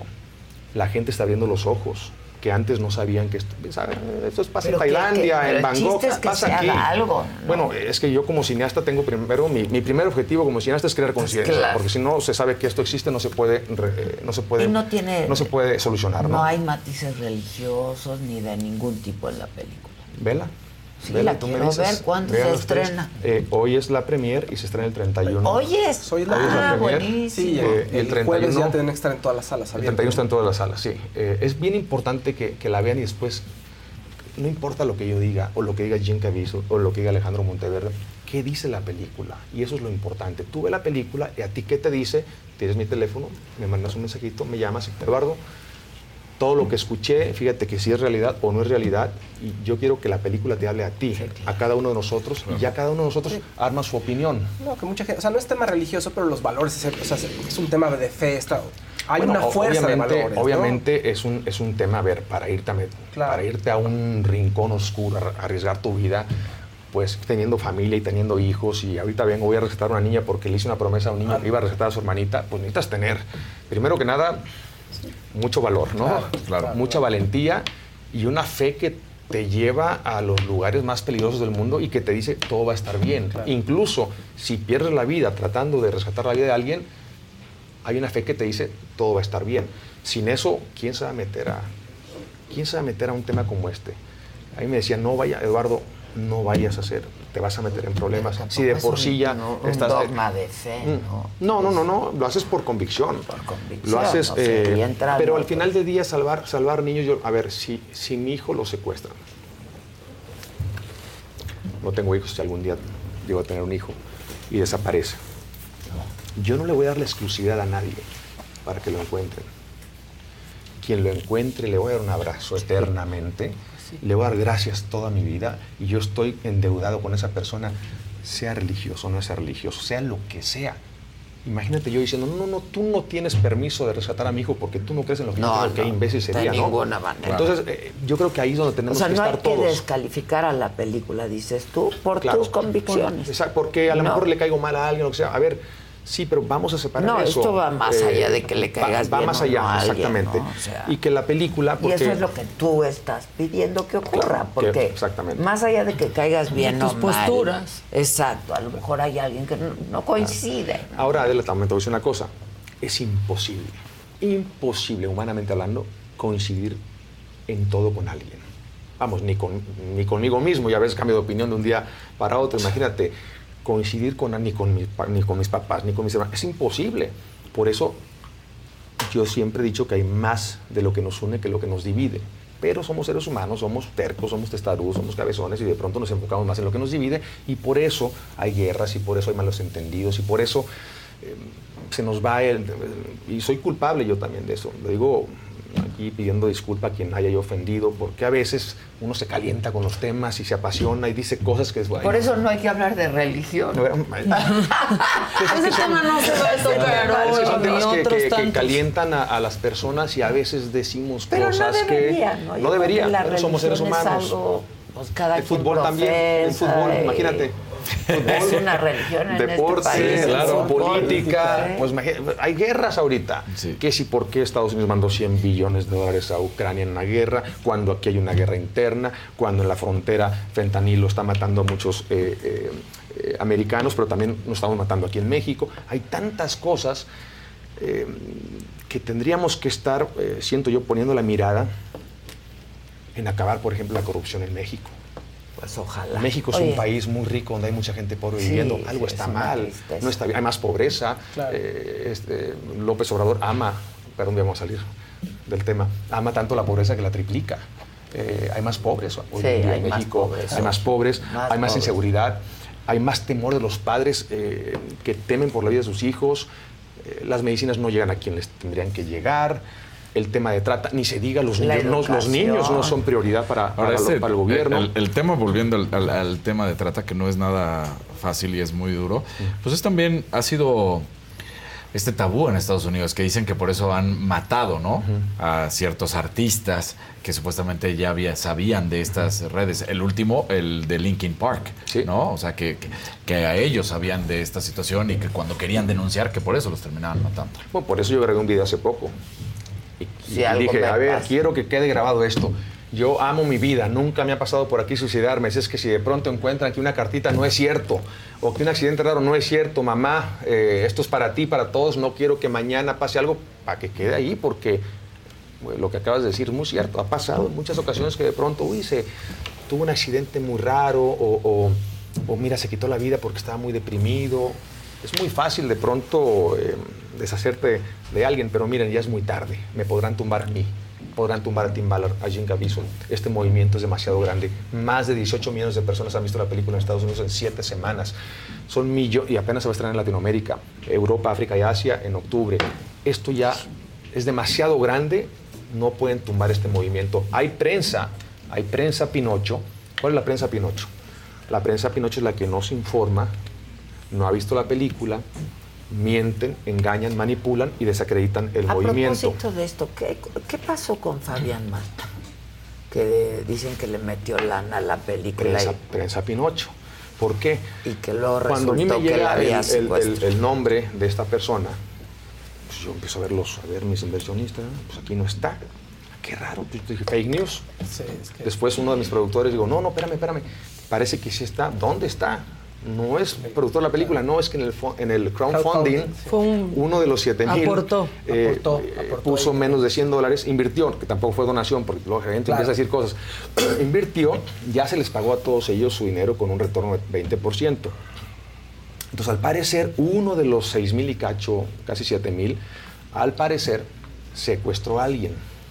A un niño de 14 Yo no años. puedo controlar, número uno, lo que 7 mil personas van a hacer. Es como decirle a un banco que controla a todos sus clientes. Pues no, tú sigues las leyes estatales y federales que te exige el gobierno americano para el crowdfunding. Una vez que las cumples, perdón, eh, ya, ¿qué van a hacer? ¿Cómo se van a comportar cada uno de ellos? Está fuera de tus manos. Después, me acaban de decir hace tres días, oye, al parecer el tipo es inocente. Sí, es lo que dice. Eh, porque alguien que rentó la, alguien le rentó una casa o él rentó la casa y al parecer el dueño de la casa, su esposa, divorciados, peleados, él se llevó a su hija por el fin de semana, la esposa enojada o la ex esposa enojada, llama a la policía, bla, bla, bla, que es un secuestro, llegan y al que ven hasta el, al cuate que fue acusado, imagínate el daño que le hicieron a nivel mundial. Si realmente es, es inocente, como acaban de decir, oye, el tipo tendría que demandar a media prensa del mundo que le destruyó su reputación, además con una mentira, pero aunque hubiera Porque sido así, sí, sí, pero aunque hubiera sido así, ¿no? Meterle sí, masaría. ¿Cómo voy a controlar yo lo que, lo que van a ser 7 mil personas? Yo de broma dije, si a Jesús se le coló uno en 12, Ah, Judas, imagínate en 7 mil, se me va a colar más de uno, seguramente, ¿no? Pues yo, ¿qué tengo que ver con el comportamiento? Ni siquiera lo que A Jim lo Caviezel mejor no puede se hacer. le coló nadie, ya pasaron muchos Ya, años no, yo sé, pero eso es- la pero nada más historia para- ya se- No tenemos ni la Oye, certeza. oye, es para dar un punto nada más de, de- de Entiendo, que, entiendo. ah, eh, vamos, en la viña del Señor hay de todo. Y tú no puedes controlar ni siquiera lo que tus miembros de tu propia familia hacen. no, tú mañana, si tu hijo mañana no. hace algo, es culpa tu Pues ¿Por no, qué? pues no. Tú respondes por lo tuyo, sí ¿no? es cierto. Entonces hay prensa Pinocho que quiere lastimar, pero hazte esta pregunta. ¿Quién, ¿Quiénes realmente no quieren que un movimiento como el de Sound of Freedom, que busca salvar, rescatar niños, cambiar legislación, cambiar leyes, proteger a los niños, ¿quién quiere Pues que los esto no avance? de trata. Pues, obvio, la industria de la pedofilia, eh, si no es muy sospechoso, ¿por qué no quieres que una película diseñada, abrir los ojos para acabar con esta realidad, ¿por qué no quieres que salga? ¿Y tú quieres tener you can start your day off right. When you find a professional on Angie to get your plumbing right first. Connect with skilled professionals to get all your home projects done well. Visit Angie.com. You can do this when you Angie that. Me encantaría. ¿Sí? A mí me encantaría. ¿Y He soñado varias veces, este, y lo cuento muy seguido porque es un sueño muy bonito, unas 10 veces por lo menos. Literalmente estar aquí hablando con mi hijo y cantando canciones. ¿Y luego? Me levanto y lloro y quiero volver a dormirme Para y ya no conecto. Bueno, vamos a ver, yo, todavía hay tiempo. ¿Tienes pareja? Eh, todavía no. Terminé con una relación con la cual yo pensé que me iba a casar y el, el tema de por qué se rompió fue precisamente porque no quería tener hijos. Y no, pues para mí ese es el... A ver, es unión Si y no, problema. ¿pa' qué te Pero- Eso era la finalidad. Sí, Si no, son- ¿pa' qué te No, son las dos, son las dos, ¿no? Y si no puedes tener hijos, bueno, adoptas, eh, no pasa nada. Pero ya de entrada, no, yo no quiero tener niños, pues para mí sí era, eh, era un deal breaker, ¿no? Sí, sí. Pero tengo la esperanza que, si Dios permite, pronto, pronto, pronto llegará. Es un sentimiento. Ya te diré si el sentimiento se hace realidad o no. Pues ojalá. Pero me encantaría. Pues, tú Ojalá. tienes, ¿cuántos hijos tienes? Dos. Imagínate. Y es lo máximo. Pues Te cambian la vida. Imagínate Toda estar la defendiendo. perspectiva de la imagínate, Adela, si yo estoy siguiendo este principio desde que empecé esta, desde que empecé esta gira en México y en el mundo. Tus hijos son mis hijos y por ellos la vida doy. Si estoy dando la vida por niños que no son mis hijos, imagínate las ganas que tengo de ser papá. Oye, ¿por qué quieres ser presidente de México? Ah, caray, este segundo. Es que hace rato ya Un estabas por favor. Sí. ¿Por qué quieres? No, no, yo no, yo no, no.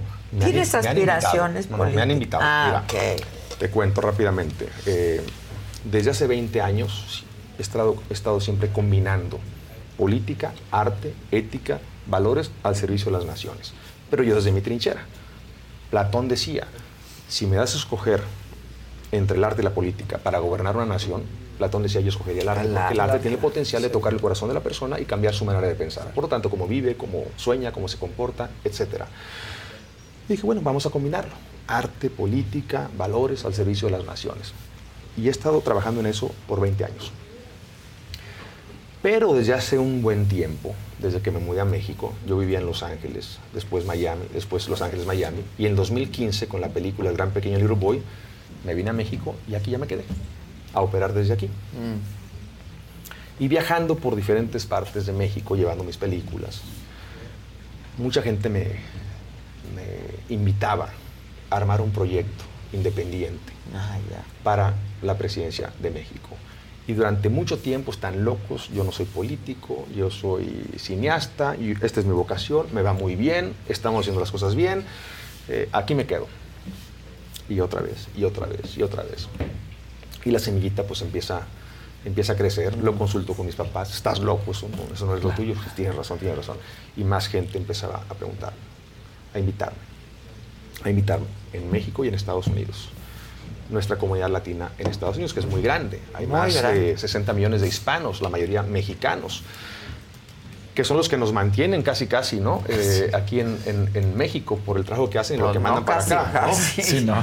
Y Las lo presumen remesas cada vez. Y yo era parte de esa comunidad que trabajaba allá y mandaba dinero Lana a la familia que uno tiene aquí en México, ¿no? Y uno lo hace con, vamos, con, con todo el corazón. Entonces, desde hace un año para acá, las invitaciones empezaron a subir de volumen.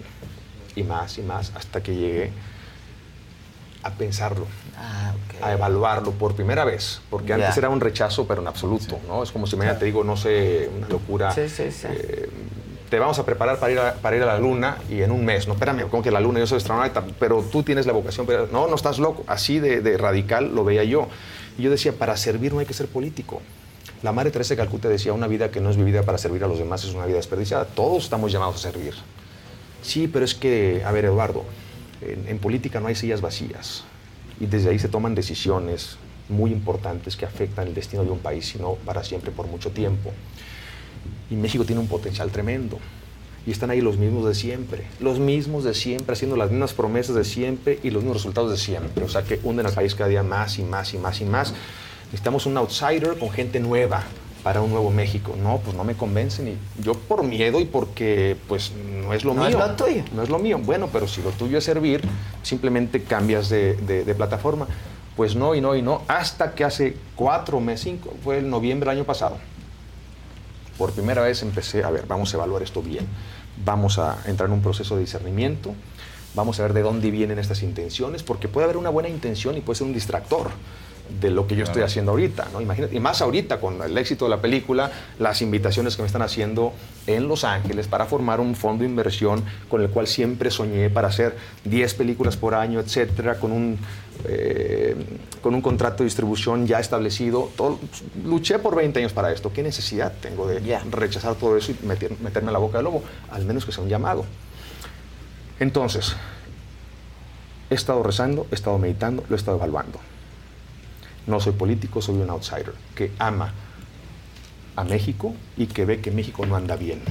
Y que ve que la mayoría absoluta de los mexicanos, donde yo me incluyo en esa mayoría absoluta, quieren un cambio de abordaje.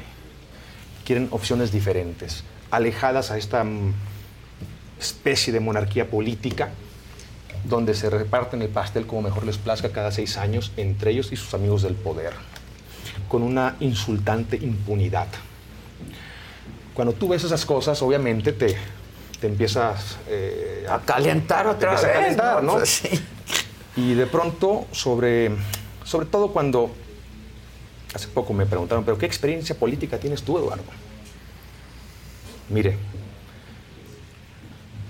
le diré que experiencia para robar no tengo, ni la quiero tener. Pero sí tengo experiencia y capacidad para integrar a mentes brillantes, darles una trabajo. visión, darles una, una visión con ética, con valores y dejarlos trabajar. Y eso es lo que hice con Sound of Freedom. Yo en Sound of Freedom no hice todo. Yo agarré al mejor director, Alejandro Monteverde, que es un genio, de los mejores directores mexicanos en mi opinión. Agarré a un buen guionista, Alejandro Monteverde y Rothbard, agarré a un buen director de casting, agarré a unos buenos productores, agarré a un buen elenco, Gran- les di, una visión, y- les di una visión y los dejé trabajar. ¿Y cuál fue el resultado? Sound of Freedom, un movimiento que está viajando por todo el mundo y que está salvando vidas, que para mí es lo más importante, salvar vidas. Entonces, es una decisión que tengo que tomar muy pronto porque Ah, no las, no. es una decisión que tengo que tomar muy pronto y tú vas a ser de las primeras, ustedes van a ser de las primeras llamado. en saber. Ya llegó el El llamado. llamado está ahí, obviamente. El llamado a servir siempre ha estado. Pero No, el no, llamado a servir desde llamado esta plataforma desde aquí. eh, ya llegó. Ya llegó. Ya llegó. Ahora tenemos que evaluar muchas cosas. Las reglas del INE.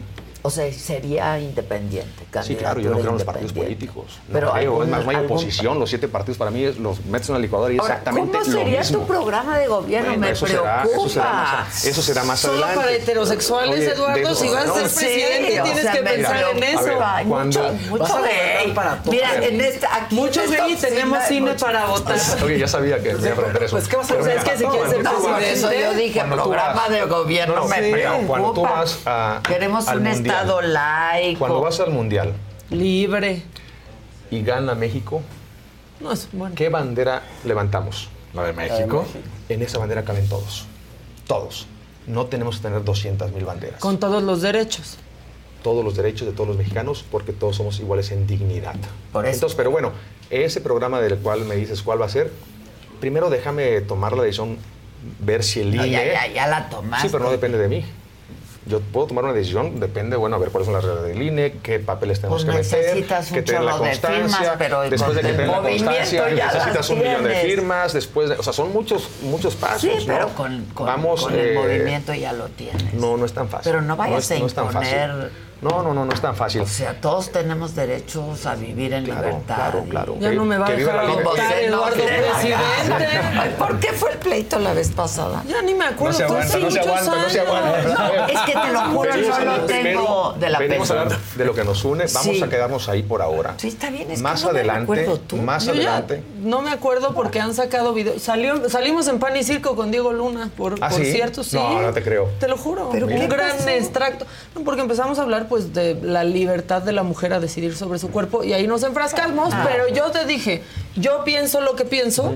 Y, está, Y y, tú lo piensas lo que tú piensas, no, o sea, a mí no, me ya- no ya- te voy a ya- tratar de cambiar a ti. Ya sacarán sus opiniones. No, lo que pasa es que íbamos a hacer una entrevista contigo sobre la película de Inesperado. Ajá, ajá, ajá. Entonces, aquí con mi querida hermanita, empezamos a hablar, supuestamente iba a haber una entrevista, pero se volvió ya en un, en un, en un debate. Pero estuvo bueno, fue mucho, con mucho Pues respeto. mira, ha dado para cuatro años, Eduardo. Sí.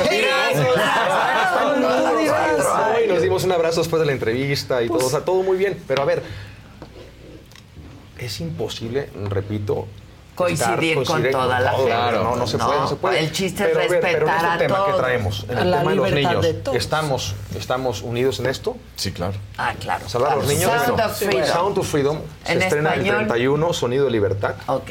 Se estrena el 31 ¿En de agosto cines? en más de mil salas en todo Wow. México. Entonces yo quiero invitarlos a que vean esta película, es muy importante. Hay muchos padres de familia que les da miedo verla. No tengan miedo. Miedo sería que el día de mañana te roben a tu niño. Eso es un miedo. Sí, hay Mejor que verlo, infórmate porque entre más información, mayor prevención. Esto está pasando, hay que estar Y informados. protocolos, eso sí, ¿no? En hoteles, por Eso es ejemplo, en aviones. Lo que más acabas allá de de decir cualquier otra nadie- cosa. es clave. nadie hace Es clave. Protocolos. Eh, Ya, por ejemplo, ya las, las aeromosas ya están, ya están viendo. eh, de hecho, hace poquito, creo que fue una aeromosa de Aeroméxico, no recuerdo, pero vio a un tipo que estaba con un niño y le dijo al, cap- al- al piloto, oye, este tipo lleva aquí ya eh, siete viajes con diferentes niños. Llamaron a la policía, llegaron, y efectivamente, la aeromosa, No. una heroína, Híjole. eh, arrestaron a ese traficante. En, en los hoteles también. Tú cuando vas a los hoteles, Grupo Posada está haciendo un trabajo increíble. por Los cierto. amo, Grupo Sí. Sea, es lo más. Son los únicos que Javier- tienen ese, por- ese Sí, ese protocolo. Claro. Eh, los, los choferes de Uber también ya están entrenados. Hay una Javier, muy organización, bien, y una, todo organización también que, que entrena personas a estar en los aeropuertos viendo, observando. Porque si de pronto tú ves a 10 niños con un uni- uniforme de fútbol, ¿qué asumes? Ah, pues un equipo de fútbol. Y los mayores, pues es el maestro de educación física, etcétera. Hay protocolos para ver si sacan maletas o no sacan maletas, porque pueden estar disfrazados y amenazados. Claro. Y pueden estar traficados. Entonces, hay muchos Yo protocolos que hay que... grupos de esos en el O de Boy Scouts también. Boy asume, ah, Scouts, son Boy sí, Scouts. sí, y sí. pueden ser, tra- eh, Claro. pueden ser eh, ¿Y qué traficados. hace uno? Bueno, eh, ¿Cómo ayudamos? Porque también claro. de eso se trata, ¿no? Hay, un, hay, un, hay varias organizaciones aquí en México que están luchando contra la trata. Lo más importante, por ejemplo, es tener el número contra la trata, que te lo voy a pasar. Y va a haber otro, en dos semanas van a sacar un, un teléfono nuevo. Te voy a pasar el que ya existe para que lo compartan aquí. Si ven algo sospechoso, su vecino, su vecina, lo que sea, llamen a este número de manera anónima para que tampoco nadie se ponga en, en- en riesgo. en riesgo. Pero una llamada como esa puede salvar vidas. Hay mujeres en México maravillosas que han hecho un gran trabajo, ¿eh? También. Claro, y que han arriesgado su vida, Su vida. antes de que esto fuera, Sí, sí, eh, sí. que estuviera caliente. Ahorita ya Que hay un movimiento hablando, enorme, claro. pero antes nadie hablaba de eso y ya había, bueno, eh, Cacho, Lidia Cacho se, Sí, se sí, metió sí. hasta la cocina en momentos donde nadie hablaba de eso. Muy valiente y como ella, muchas más. Muchas más. Y muchos han más. libros. Sí. Sí, sí, sí. Bueno, entonces hoy es la premier, se estrena 31, 31 o de sea, agosto. el jueves. Ya, el jueves. El jueves. Todos al cine a ver Sound of Freedom, por favor. eh, más de mil salas, Espero que toque que su ver. corazón. Y mi esperanza como cineasta es que cuando termine la película se vayan queriendo convertirse en embajadores de la libertad y se hagan esta pregunta, que fue la pregunta que yo me hice y que Alejandro Monteverde se hizo hace ocho años. Cuando te llegue información como esta, ¿qué puedo hacer? Pregúntate, ¿qué puedes hacer? Porque cada uno de nosotros tenemos talentos diferentes. Algo vas a hacer, algo vas a hacer. Y si todos hacemos algo, y si le metemos, repito, la presión mediática y social al gobierno, yo espero que hagan algo, porque hasta ahora no han hecho absolutamente nada. Mucha suerte. Bueno, ha sido un éxito y, y- y seguramente aquí y en toda América Latina va a ser muy exitoso, porque sí es un problema que está ahí latente. Yo los quiero invitar a todos a que vean la película. Yo sí la quiero. No hagan caso de lo que yo dije. No va a estar no en le hagan caso a nadie. ¿verdad? Sí, de- están ahorita negociando otra vez. Este, Netflix estaba ahí coqueteando y otra vez se cayó la negociación. Quién sabe qué, qué- qué está pasando ahí. Yo no me estoy metiendo mucho en todo eso porque yo, mi mente está en viajar por todo el mundo, firmar convenios con presidentes, con gobernadores, con líderes de, de- de políticos de todo el mundo metiéndoles eh, la luz, eh, la luz al, al- al problema. En Perú, mira lo que pasó, increíble. Llegamos y firmamos el convenio con el alcalde de Lima y con todo el Congreso de Perú. El día que firmamos el en el Congreso este acuerdo, en la noche llegaron 40 agentes de la FBI y desmantelaron una red de traficantes en Lima que estaban filmando niños de 6 años teniendo sexo y esos videos los mandaban a Estados Unidos. Entonces, en el momento de la firma, se salvaron varios niños y se desmanteló esa red de traficantes. Imagínate en México, eh, esta, esta entrevista y la película y todo lo que está pasando les va a tumbar el negocio a muchos aquí en México. Ojalá. Gracias. Gracias. Muchas gracias. Gracias a todos. verte. Gracias a todos. Ahora sí que ora por nos. Los quiero. Ora por nos. Los respeto y les agradezco este igual, espacio, de verdad. igual, igual, Eduardo. Muchas gracias. Oigan, hoy en Contraste para reír y divertirse, 7 de la noche, Saga Live con Natalia Jiménez. Ya lo ves, la vida es así. Tú te Vaya. vas y yo me quedo aquí. ahora. ¿qué pasa? Vienes muy seriecita. Vengo bien seria. ¿Por qué? ¿Y ese cambio tan Porque drástico? me das miedo. Todo el mundo me decía, no mames, la entrevista con Adela estuvo a todo dar. Y así, yo la veo, ¿sabes? Digo, mierda, o sea, yo, yo estaba muy feliz. Yo quiero pedir disculpas públicas porque me acuerdo que en ese día, ese día yo dije algo de Alejandro Fernández. El otro día yo estaba en Instagram así y así, Alex Oficial te sigue yo. ¡Ah, cabrón! ¡Ah, cabrón! ¿No vio el programa? Justo te divorciaste en la pandemia. ¿Qué pasó? Bueno, pues eso, que, este, que, que estaba yo en una situación en la que no, en la que no, no les gustaba que yo viniera a México, no les gustaba que yo tuviera como una independencia, tú- ¿sabes? El control El otra control. vez. Entonces, este, yo la verdad llegó un momento que como no, no quería seguir viviendo así, ¿sabes? Y quería tener mi carrera de vuelta y quería poder ser una mujer independiente otra vez y quería poder, ¿sabes? Vivir de, de lo que me gusta y de lo que es mi vocación, ¿sabes? Y no tener que estar encerrada en una casa. De lo peor he pasado y lo mejor está por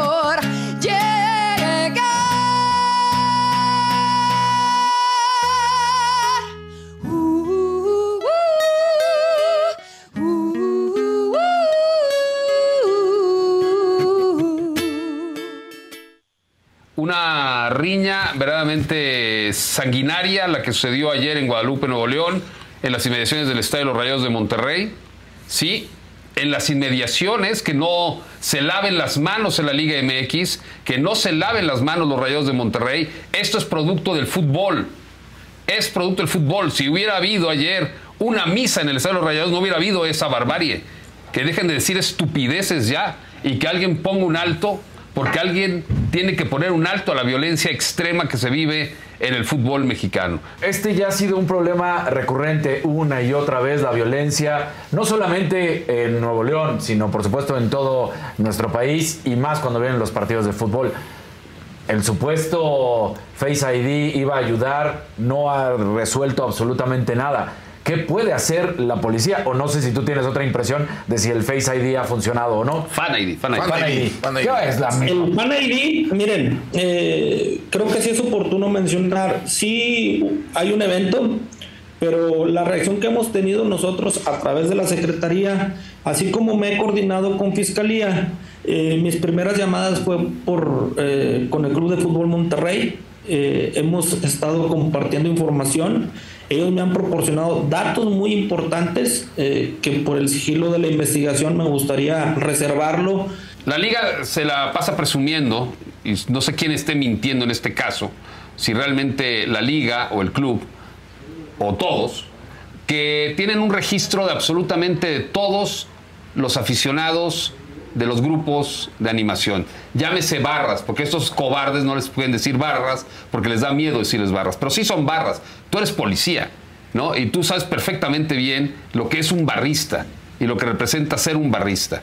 Y muchas veces un barrista descontrolado como lo que sucedió en este fin de semana, suceden este tipo de actos. La Federación Mexicana de Fútbol, bajo el régimen de Juan Carlos Rodríguez como alto comisionado y de Ibar Cisniega como presidente, el arbitraje lleva tres semanas peor que nunca en la vida, ¿eh? Peor que nunca en la vida. A ver, a ver, Gerardo, comparto la opinión. Creo que comparto la opinión para empezar. Pero esto, lo que se está sembrando, lo que se está cosechando hoy, fue lo que se sembró durante 20 años atrás en el fútbol, no nomás en, la- en el arbitraje.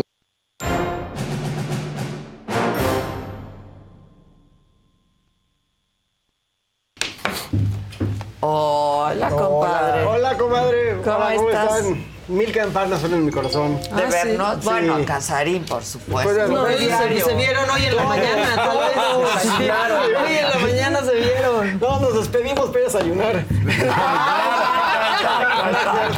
Exacto. Oye, ¿la Clau está por Zoom? Aquí estoy. ¿Qué onda, mi Clau?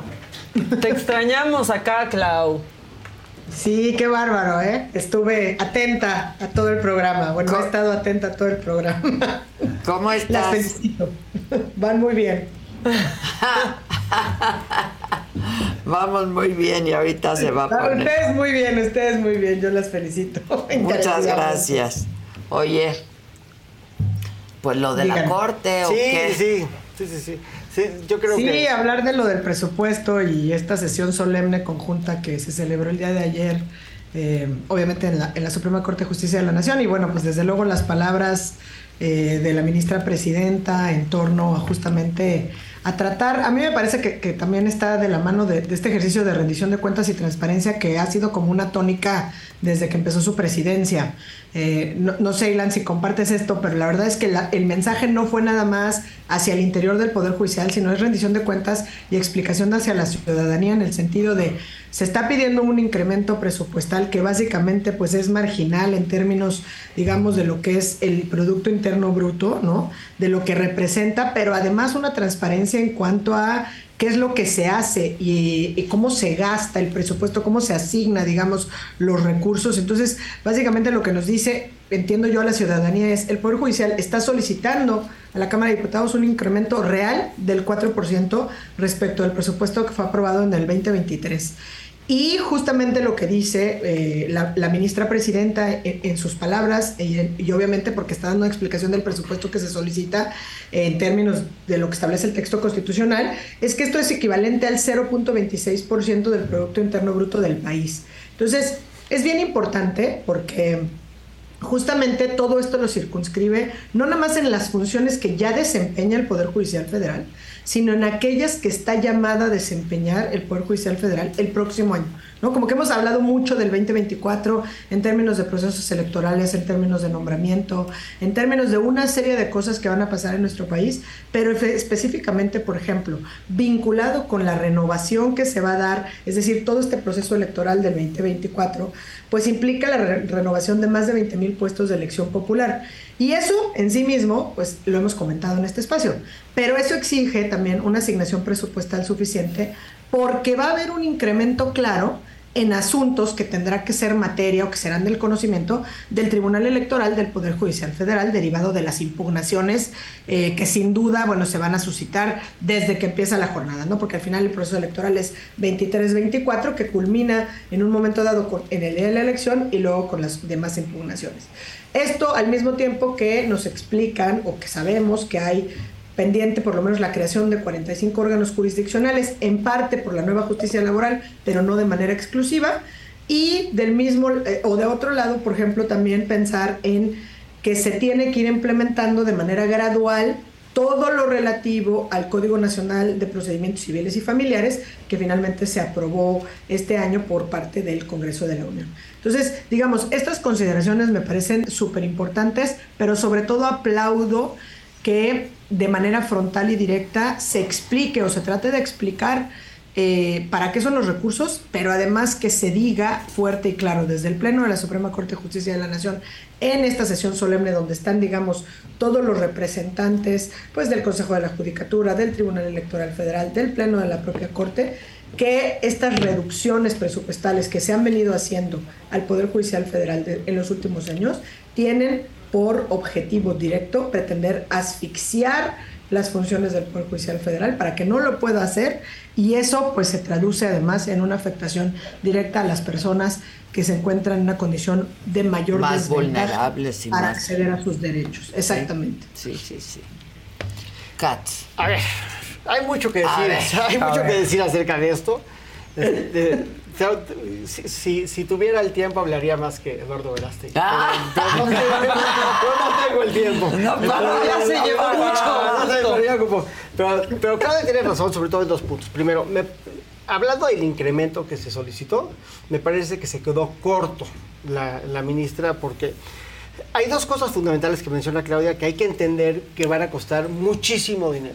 Primero, el sistema laboral, para los que no conocen de estos temas, que no tienen por qué conocer de, conocer de esto, antes no era judicial, era administrativo. Cuando tú ibas a la Junta, eso no era parte de un poder judicial. Como es- conciliación Exacto. y Todo-. Todas las controversias laborales Se iban no a eran- conciliar. Exacto. Y e- ese, ese órgano no era parte del poder judicial. Y ahora sí. Era parte de un, de un, po- de un órgano administrativo. Ya. Con la reforma, ahora ya todo eso pasa a el poder judicial. Y pues Es una carga. hay que absorber y hay que crear pues un montón de juzgados, secretarias, actuarios, y eso, pues digo, es- no es un área pequeña, es un área, eh, el litigio laboral en este país, las controversias laborales, son enormes. Entonces, pues el absorber o el crear estas plazas va a ser carísimo, sí, sí, sí, sí, sí, sí, sí, sí, sí, sí. Ahora, si hay un nuevo Código Nacional en materia civil y familiar que la, mera creación de este código la avienta el Consejo de la Judicatura un mundo de chamba de capacitación. O sea, lo que se va a tener que capacitar para tener un código nacional eh, va a ser brutal. Entonces ahí se van a quedar cortos. Eso no quiere decir, y y yo, yo quiero tener mucho cuidado, porque primero, creo que la ministra Norma Piña ha sido heroica en confrontar al presidente paso por paso, aunque también podríamos pensar que, que se ha convertido ya en un tema donde todos están perdiendo, nadie está ganando, porque las acusaciones y las calificaciones yo creo que son malos para todos, pero creo que ella ha sido muy valiente y la ha hecho muy bien.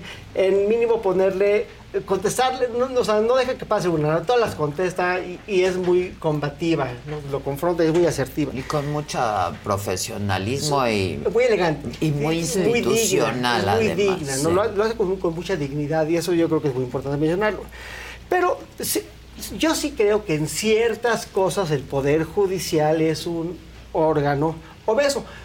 Como todo en México, es decir, en, México no somos los mejores administradores Sí, del sí, mundo. sí, Y yo no hablo de los sueldos, y aquí es donde cae- caemos un poco en las controversias de lo que dice el presidente, pero por ejemplo, el presidente dice, bueno, te voy, te voy a dar un, un ejemplo de, de donde yo creo que el Poder Judicial tal vez es obeso, ¿no? Por ejemplo, aquí tengo entendido, no sé si todavía, pero antes a los jueces y magistrados cada 12 meses les cambiaban el celular. Bueno, yo creo que ya nadie cambia su celular cada 12 meses. O sea, a mí los celulares me duran más de un año. sí, ¿no? claro. sea 24, 36. Sí, Claro. Y, Sí. tam- y tampoco creo que los jueces cambien el celular todo el año. Yo creo que le dan el celular y se lo regalan a su hijo, a su esposa. Porque ya le toca que le cambien. Ajá. Sí. Pues porque En el nadie- paquete. Porque Sí. a nadie le cae mal un celular.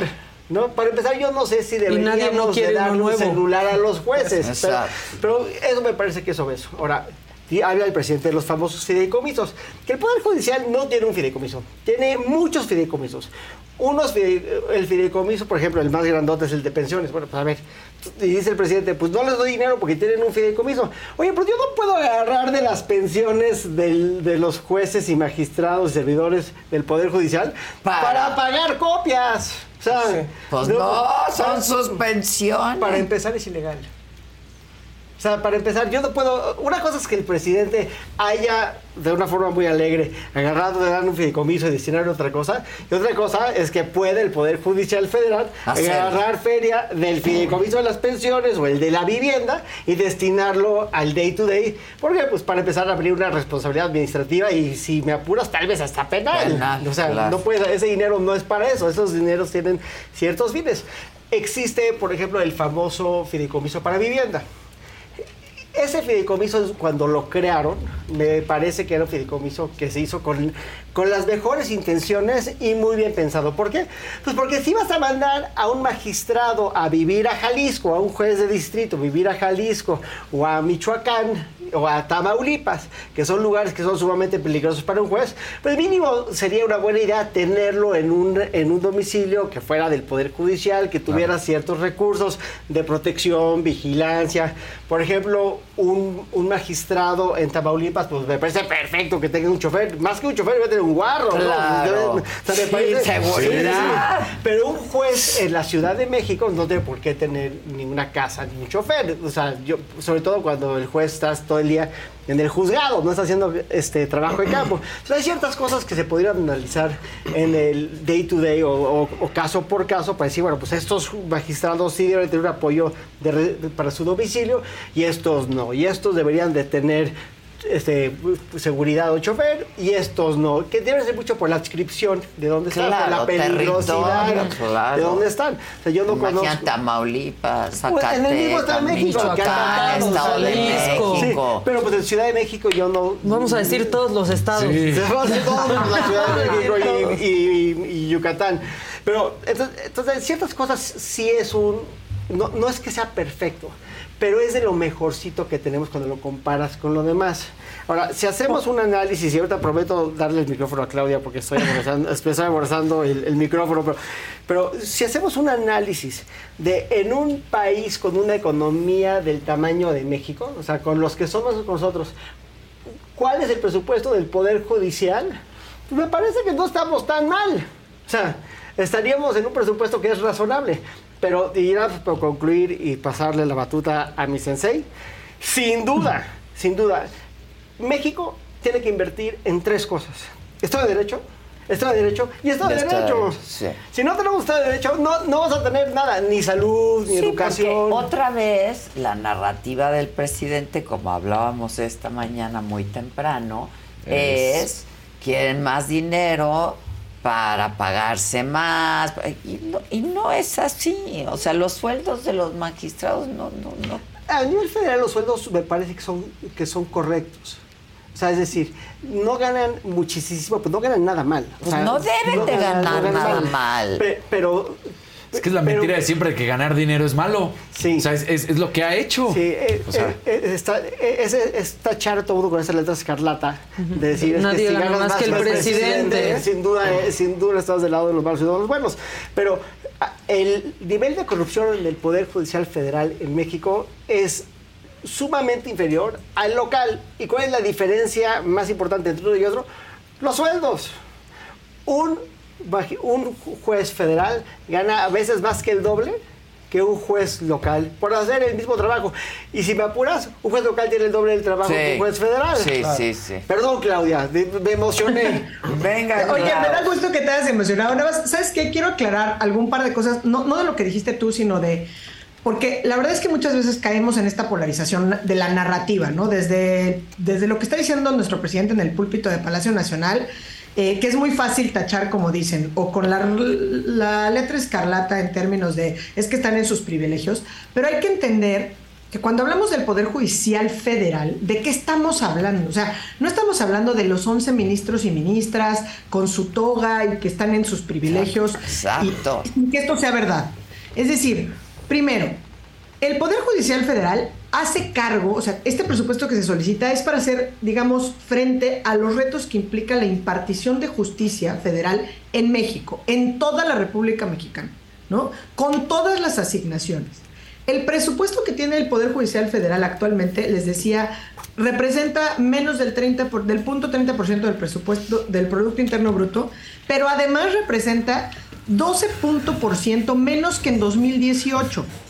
Es decir, los recortes en aras de austeridad republicana se han venido dando, algunos dentro de una lógica ordenada, porque incluso, no sé si recuerdan, pero cuando llega el 2018 y el presidente en ese momento de la Corte, Luis María Aguilar Morales, solito hace- hacen una reducción, sobre todo a los salarios de los altos funcionarios.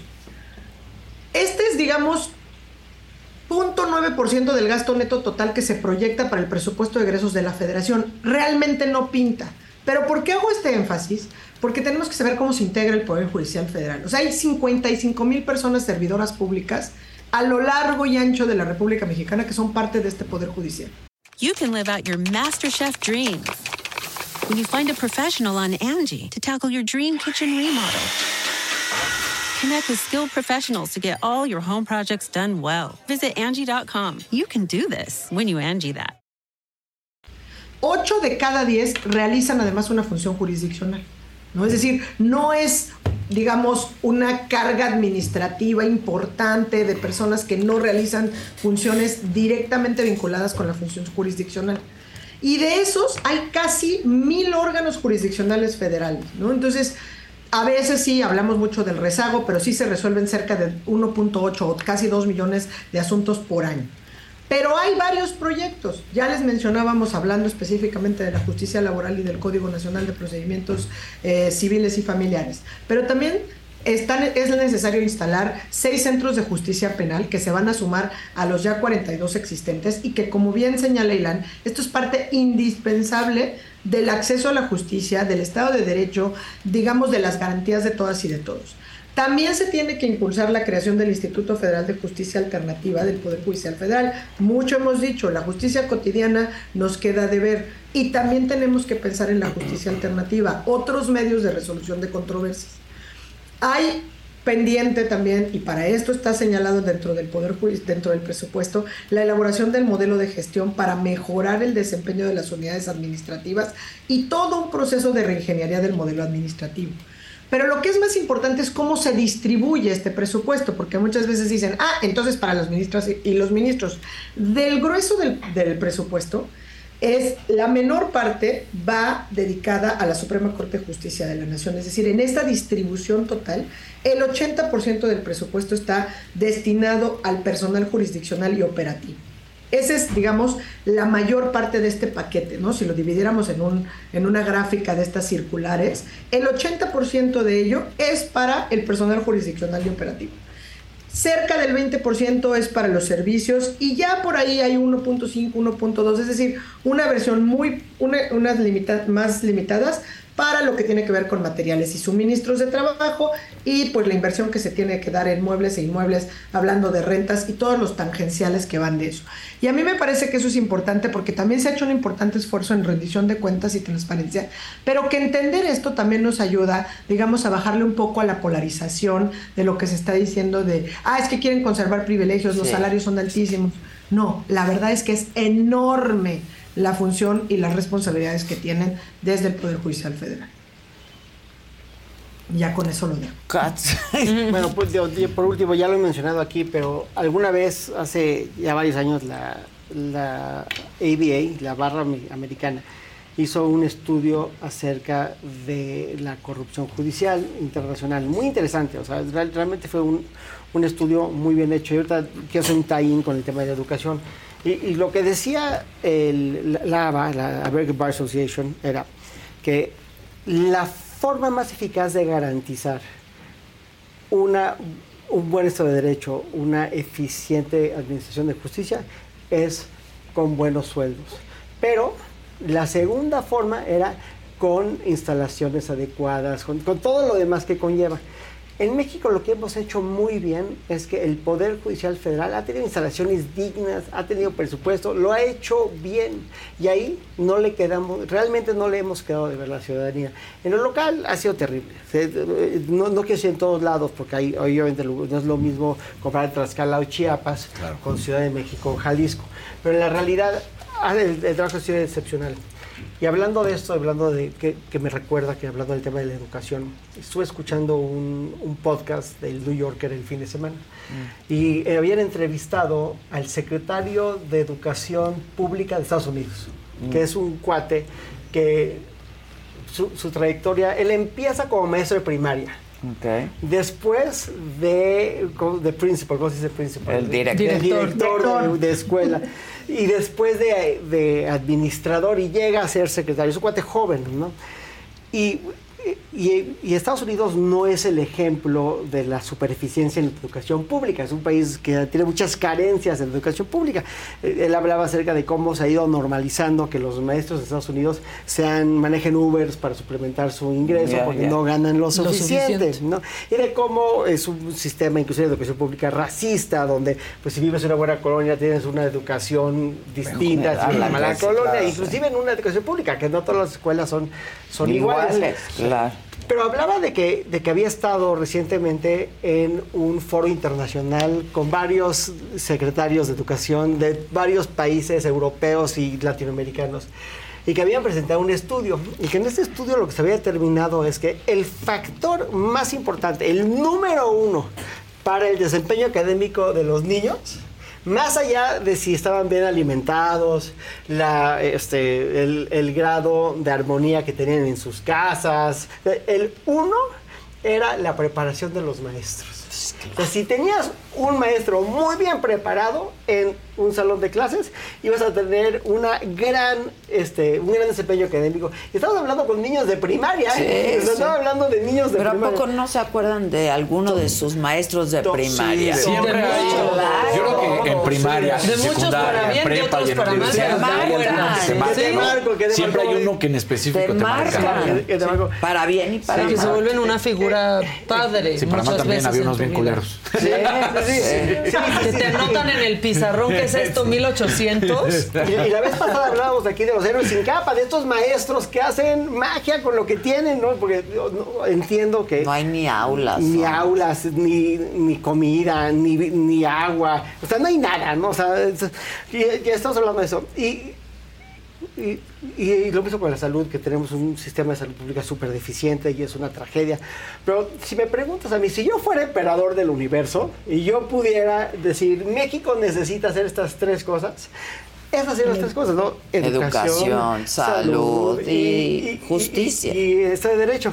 Entonces, estoy muy orgulloso de, de cómo la ministra ha sido realmente muy combativa en poder darle su lugar y poder articular esto, pero no basta con que ella lo haga, o sea, es buenísimo que ella lo haga, también le- la barra ha hecho varias manifestaciones y los otros colegios de abogados, y- pero, no, pero no basta con eso, tenemos que tomar conciencia en, en- en la sociedad de que estos jueces que a veces son villanos, sin duda hay jueces villanos, son indispensables. No podemos tener una democracia sin Sin jueces. jueces, pues, ¿no?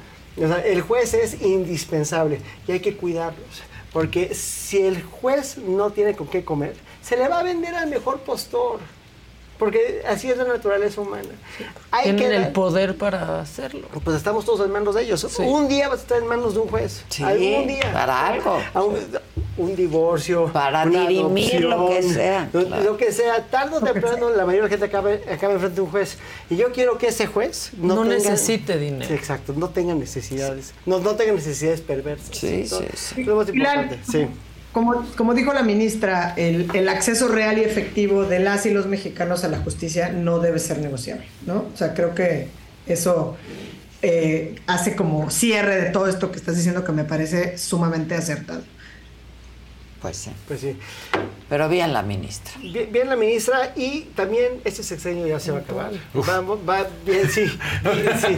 Bien- viene, viene el que sigue y el mensaje que va a tener quien sea el próximo presidente de México es que tenemos un poder judicial federal que se da a respetar y eso pues me, me regocijo. A mí también. Me regocijo. Te congratulas. Me congratulo. Te Me congratulo. congratulas. Que, que tengo, que... Pues Es- se es la suponía pizza de Morena. así, Ah, es la pizza de. Morena. Es la pizza de morena. Sí, bueno, pues tienen días muy interesantes. El Bien, siete- eh, sí. bien, El bien. siete- el Bueno, siete- vamos a ver mañana qué anuncia Lito. Sí, que anunció que va a ser un anuncio. Ajá, anunció que va a ser. Anunció que va a ser un anuncio y que, casi casi está decidiendo por Beatriz. Sí. copy paste, ¿no? Y vamos a ver qué hace Beatriz Paredes. Y vamos a ver. Oye, tú la conoces muy bien, muy, muy, muy, muy Uy, bien. La es un conoces muy bien. mujerón, no, no. Entonces, yo, yo la conocí gracias a ti y mi impresión de ella es mejor imposible. Pero yo te quiero hacer una pregunta a ti. ¿Tú crees que ella realmente quiere ser presidente de México? Sí, yo creo que ¿Tú crees que sí quiere? ser presidente. Sería su cerecita en el ¿Sí? pastel. ¿Y tú crees que siempre quiso? O sea, ¿tú crees que cuando empezó esto... Sí, eh, claro. Ella, ella por- porque la verdad... Pues es lo único que le falta hacer. Sí, pero fue rebasando por la izquierda. Cuando yo la vi ahí, dije, yo creo que le dijeron, ya, ven, no es en serio, No, ven. no, no. Pero pues ya está Yo creo que no necesita que le digan nada. Operó, O sea, ella operó. Un mujerón, una Eh, política. Es una política habló increíble.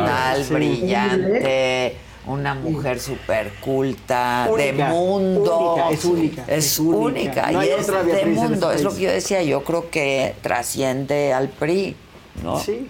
Sin duda. La más priista. Y si me La apuras, más prista es una cosa. si tú me, si tú me apuras, dices, ¿quiénes son los políticos mexicanos vivos que más prestigio tienen en el mundo? Beatriz Cuauhtémoc. Es una de ellas, Beatriz Cuauhtémoc, y, por- y porque ya se murió, pero estaba Porfirio. Sí, pero más ¿no? Porfirio, yo creo que Beatriz y No, Beatriz Cuauhtémoc. es un mujerón. Intachable. o sea, Y yo viendo las mujerón. encuestas como están, me gustaría nada más por verla en campaña, ver a Beatriz Sí, en campaña. Para que vean que nosotros O sea, los por escucharla. malos. Yo por los debates. Sí, O por sea, los debates. Por los debates. Esa mujer es. Si ya de todos modos no se van a se mover le las conoció en el mundo de la política por un discurso a López buenísimo. Portillo. No sabía la historia. Es buenísima con los Uf, discursos. buenísima. Es que escribe, pero lee, pero No le es de mundo. de pero Canta, todo. Canta, canta bien. Yo la he escuchado Canta, canta, he escuchado cantar en tu casa, en la mi casa, cantar, claro. canta, compone, este, sí, sí, sí, sí. Y fue gobernadora muy joven, ¿no? Muy, joven, de Tlaxcala. De Tlaxcala, sí. Que, que a propósito de trata, Tlaxcala tiene un problema serio de Gravísimo. trata de mujeres. sobre Grave problema. Grave problema. Número uno en la República de trata y además con severos problemas de impunidad. Sí, es correcto.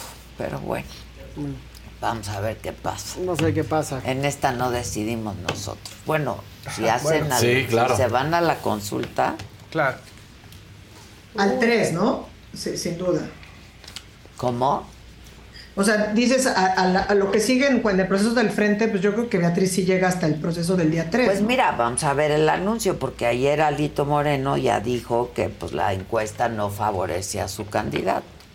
Entonces vamos Por eso, a dice Alito, yo creo que a mí me parece que, que Beatriz, este, pues por todas estas cualidades que han dicho, pues ella. Yo a Alito no le creo ni su no- ni el nombre.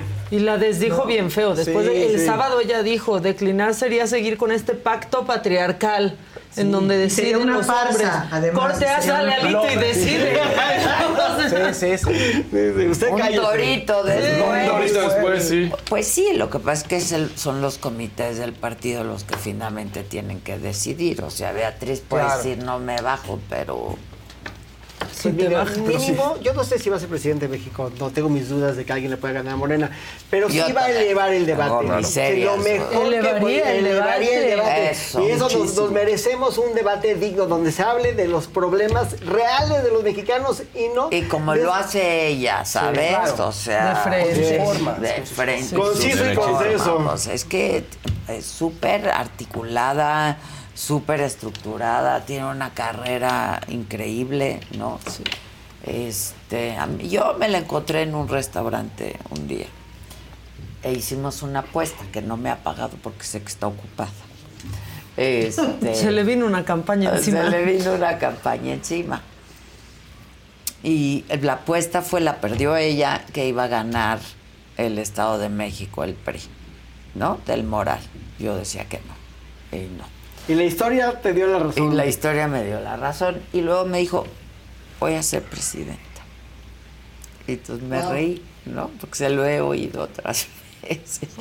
Es que yo conozco a estas, a estas políticas por mi maravilloso programa Mujeres Trabajando, donde invité a muchas, y desde antes, ¿no? En mis entrevistas, etcétera. Y, y le dije, pues, ojalá, ¿no? Ojalá. Que esa apuesta no la pierda. Es- esa apuesta, eh, ahí no apostamos. Nos quedamos en el Estado de México. Nomás me dijo, voy a ser presidente. Mira, lo mejor que nos puede pasar es que tengamos una contienda electoral De nivel, de Que no importa altura, quién gane, que se México hable de- gana. Que México salga Que le entren ganón, bien, sí. que los debates que no sean paja. de ideas, Exacto. Y que se Que de respeten, no se ideas, descalifiquen. Por favor, Que, se, no que de- se respeten. Yo quiero tener, si Claudia es la candidata de Morena suponiéndose conceder y Beatriz o Xochitl es la del frente, que se traten con el respeto que se merecen. Va a Así ser muy ¿eh? diferente. Yo creo Sí. que así va a ser. Son, por ejemplo, Xochitl y Claudia, si no son ahorita, eran amigas, ¿no? Este, Beatriz claro. y Xochitl, Ahora bueno, rivales. pues son... Pero en la política como en el litigio no, hay amigos No hay permanentes. amigos permanentes, es correcto. Bueno, muchas gracias, muchachos. Claudia, gracias. ¿Vas a ir a ver Sound of. Freedom? No, no, no, No estoy en México. Sí. Lo pasan allá también. No, también allá la ¿Cuándo- pasan. Pero el martes ya estoy por allá. El jueves se estrena, hoy es la No, premier. fíjate que mañana es mi cumpleaños para que me feliciten y algo voy, voy a muchas gracias. Felicidades por anticipadas, compadre. Muchas, muchas gracias. Te quiero, compadre. Te quiero. Yo te, quiero, más a ti. Muchas gracias. Y gracias a todos, gracias. a ustedes. Nos vemos esta noche en punto de las 7. Saga Live con Natalia Jiménez. Ya lo ves, la vida es así. Tú te vas y yo me quedo aquí. Papá, ¿qué pasa? Vienes muy seriecita. Vengo bien seria. ¿Por qué? ¿Y ese cambio tan Porque drástico? me das miedo. Todo el mundo me decía, no mames, la entrevista con Adela estuvo a todo dar. Y así, yo la veo, ¿sabes? Digo, mierda, o sea, yo, yo estaba muy feliz. Yo quiero pedir disculpas públicas porque me acuerdo que en ese día, ese día yo dije algo de Alejandro Fernández. El otro día yo estaba en Instagram así y así, Alex Oficial te sigue yo. ¡Ah, cabrón! ¡Ah, cabrón! No vio el programa. Justo te divorciaste en la pandemia. ¿Qué pasó? Bueno, pues eso, que, este, que, que estaba yo en una situación en la que no, en la que no, no les gustaba que yo viniera a México, no les gustaba que yo tuviera como una independencia, que Ya. yo tu- ¿sabes? El control El otra control. vez. Entonces, este, yo la verdad llegó un momento que como no, no quería seguir viviendo así, ¿sabes? Y quería tener mi carrera de vuelta y quería poder ser una mujer independiente otra vez y quería poder, ¿sabes? Vivir de, de lo que me gusta y de lo que es mi vocación, ¿sabes? Y no tener que estar encerrada en una casa. De lo peor he pasado y lo mejor está por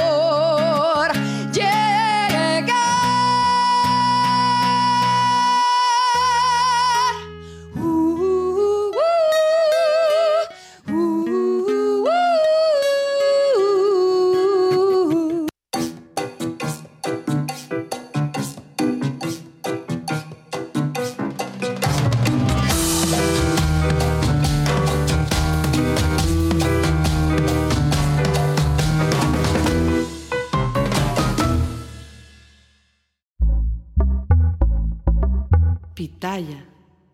Angie's list is now Angie, and we've heard a lot of theories about why. I thought it was an eco move. Fewer words, less paper. No, it was so you could say it faster. No, it's to be more iconic. Must be a tech thing. But those aren't quite right. It's because now you can compare upfront prices, book a service instantly, and even get your project handled from start to finish. Sounds easy. It is, and it makes us so much more than just a list. Get started at Angie.com. That's A N G I, or download the app today.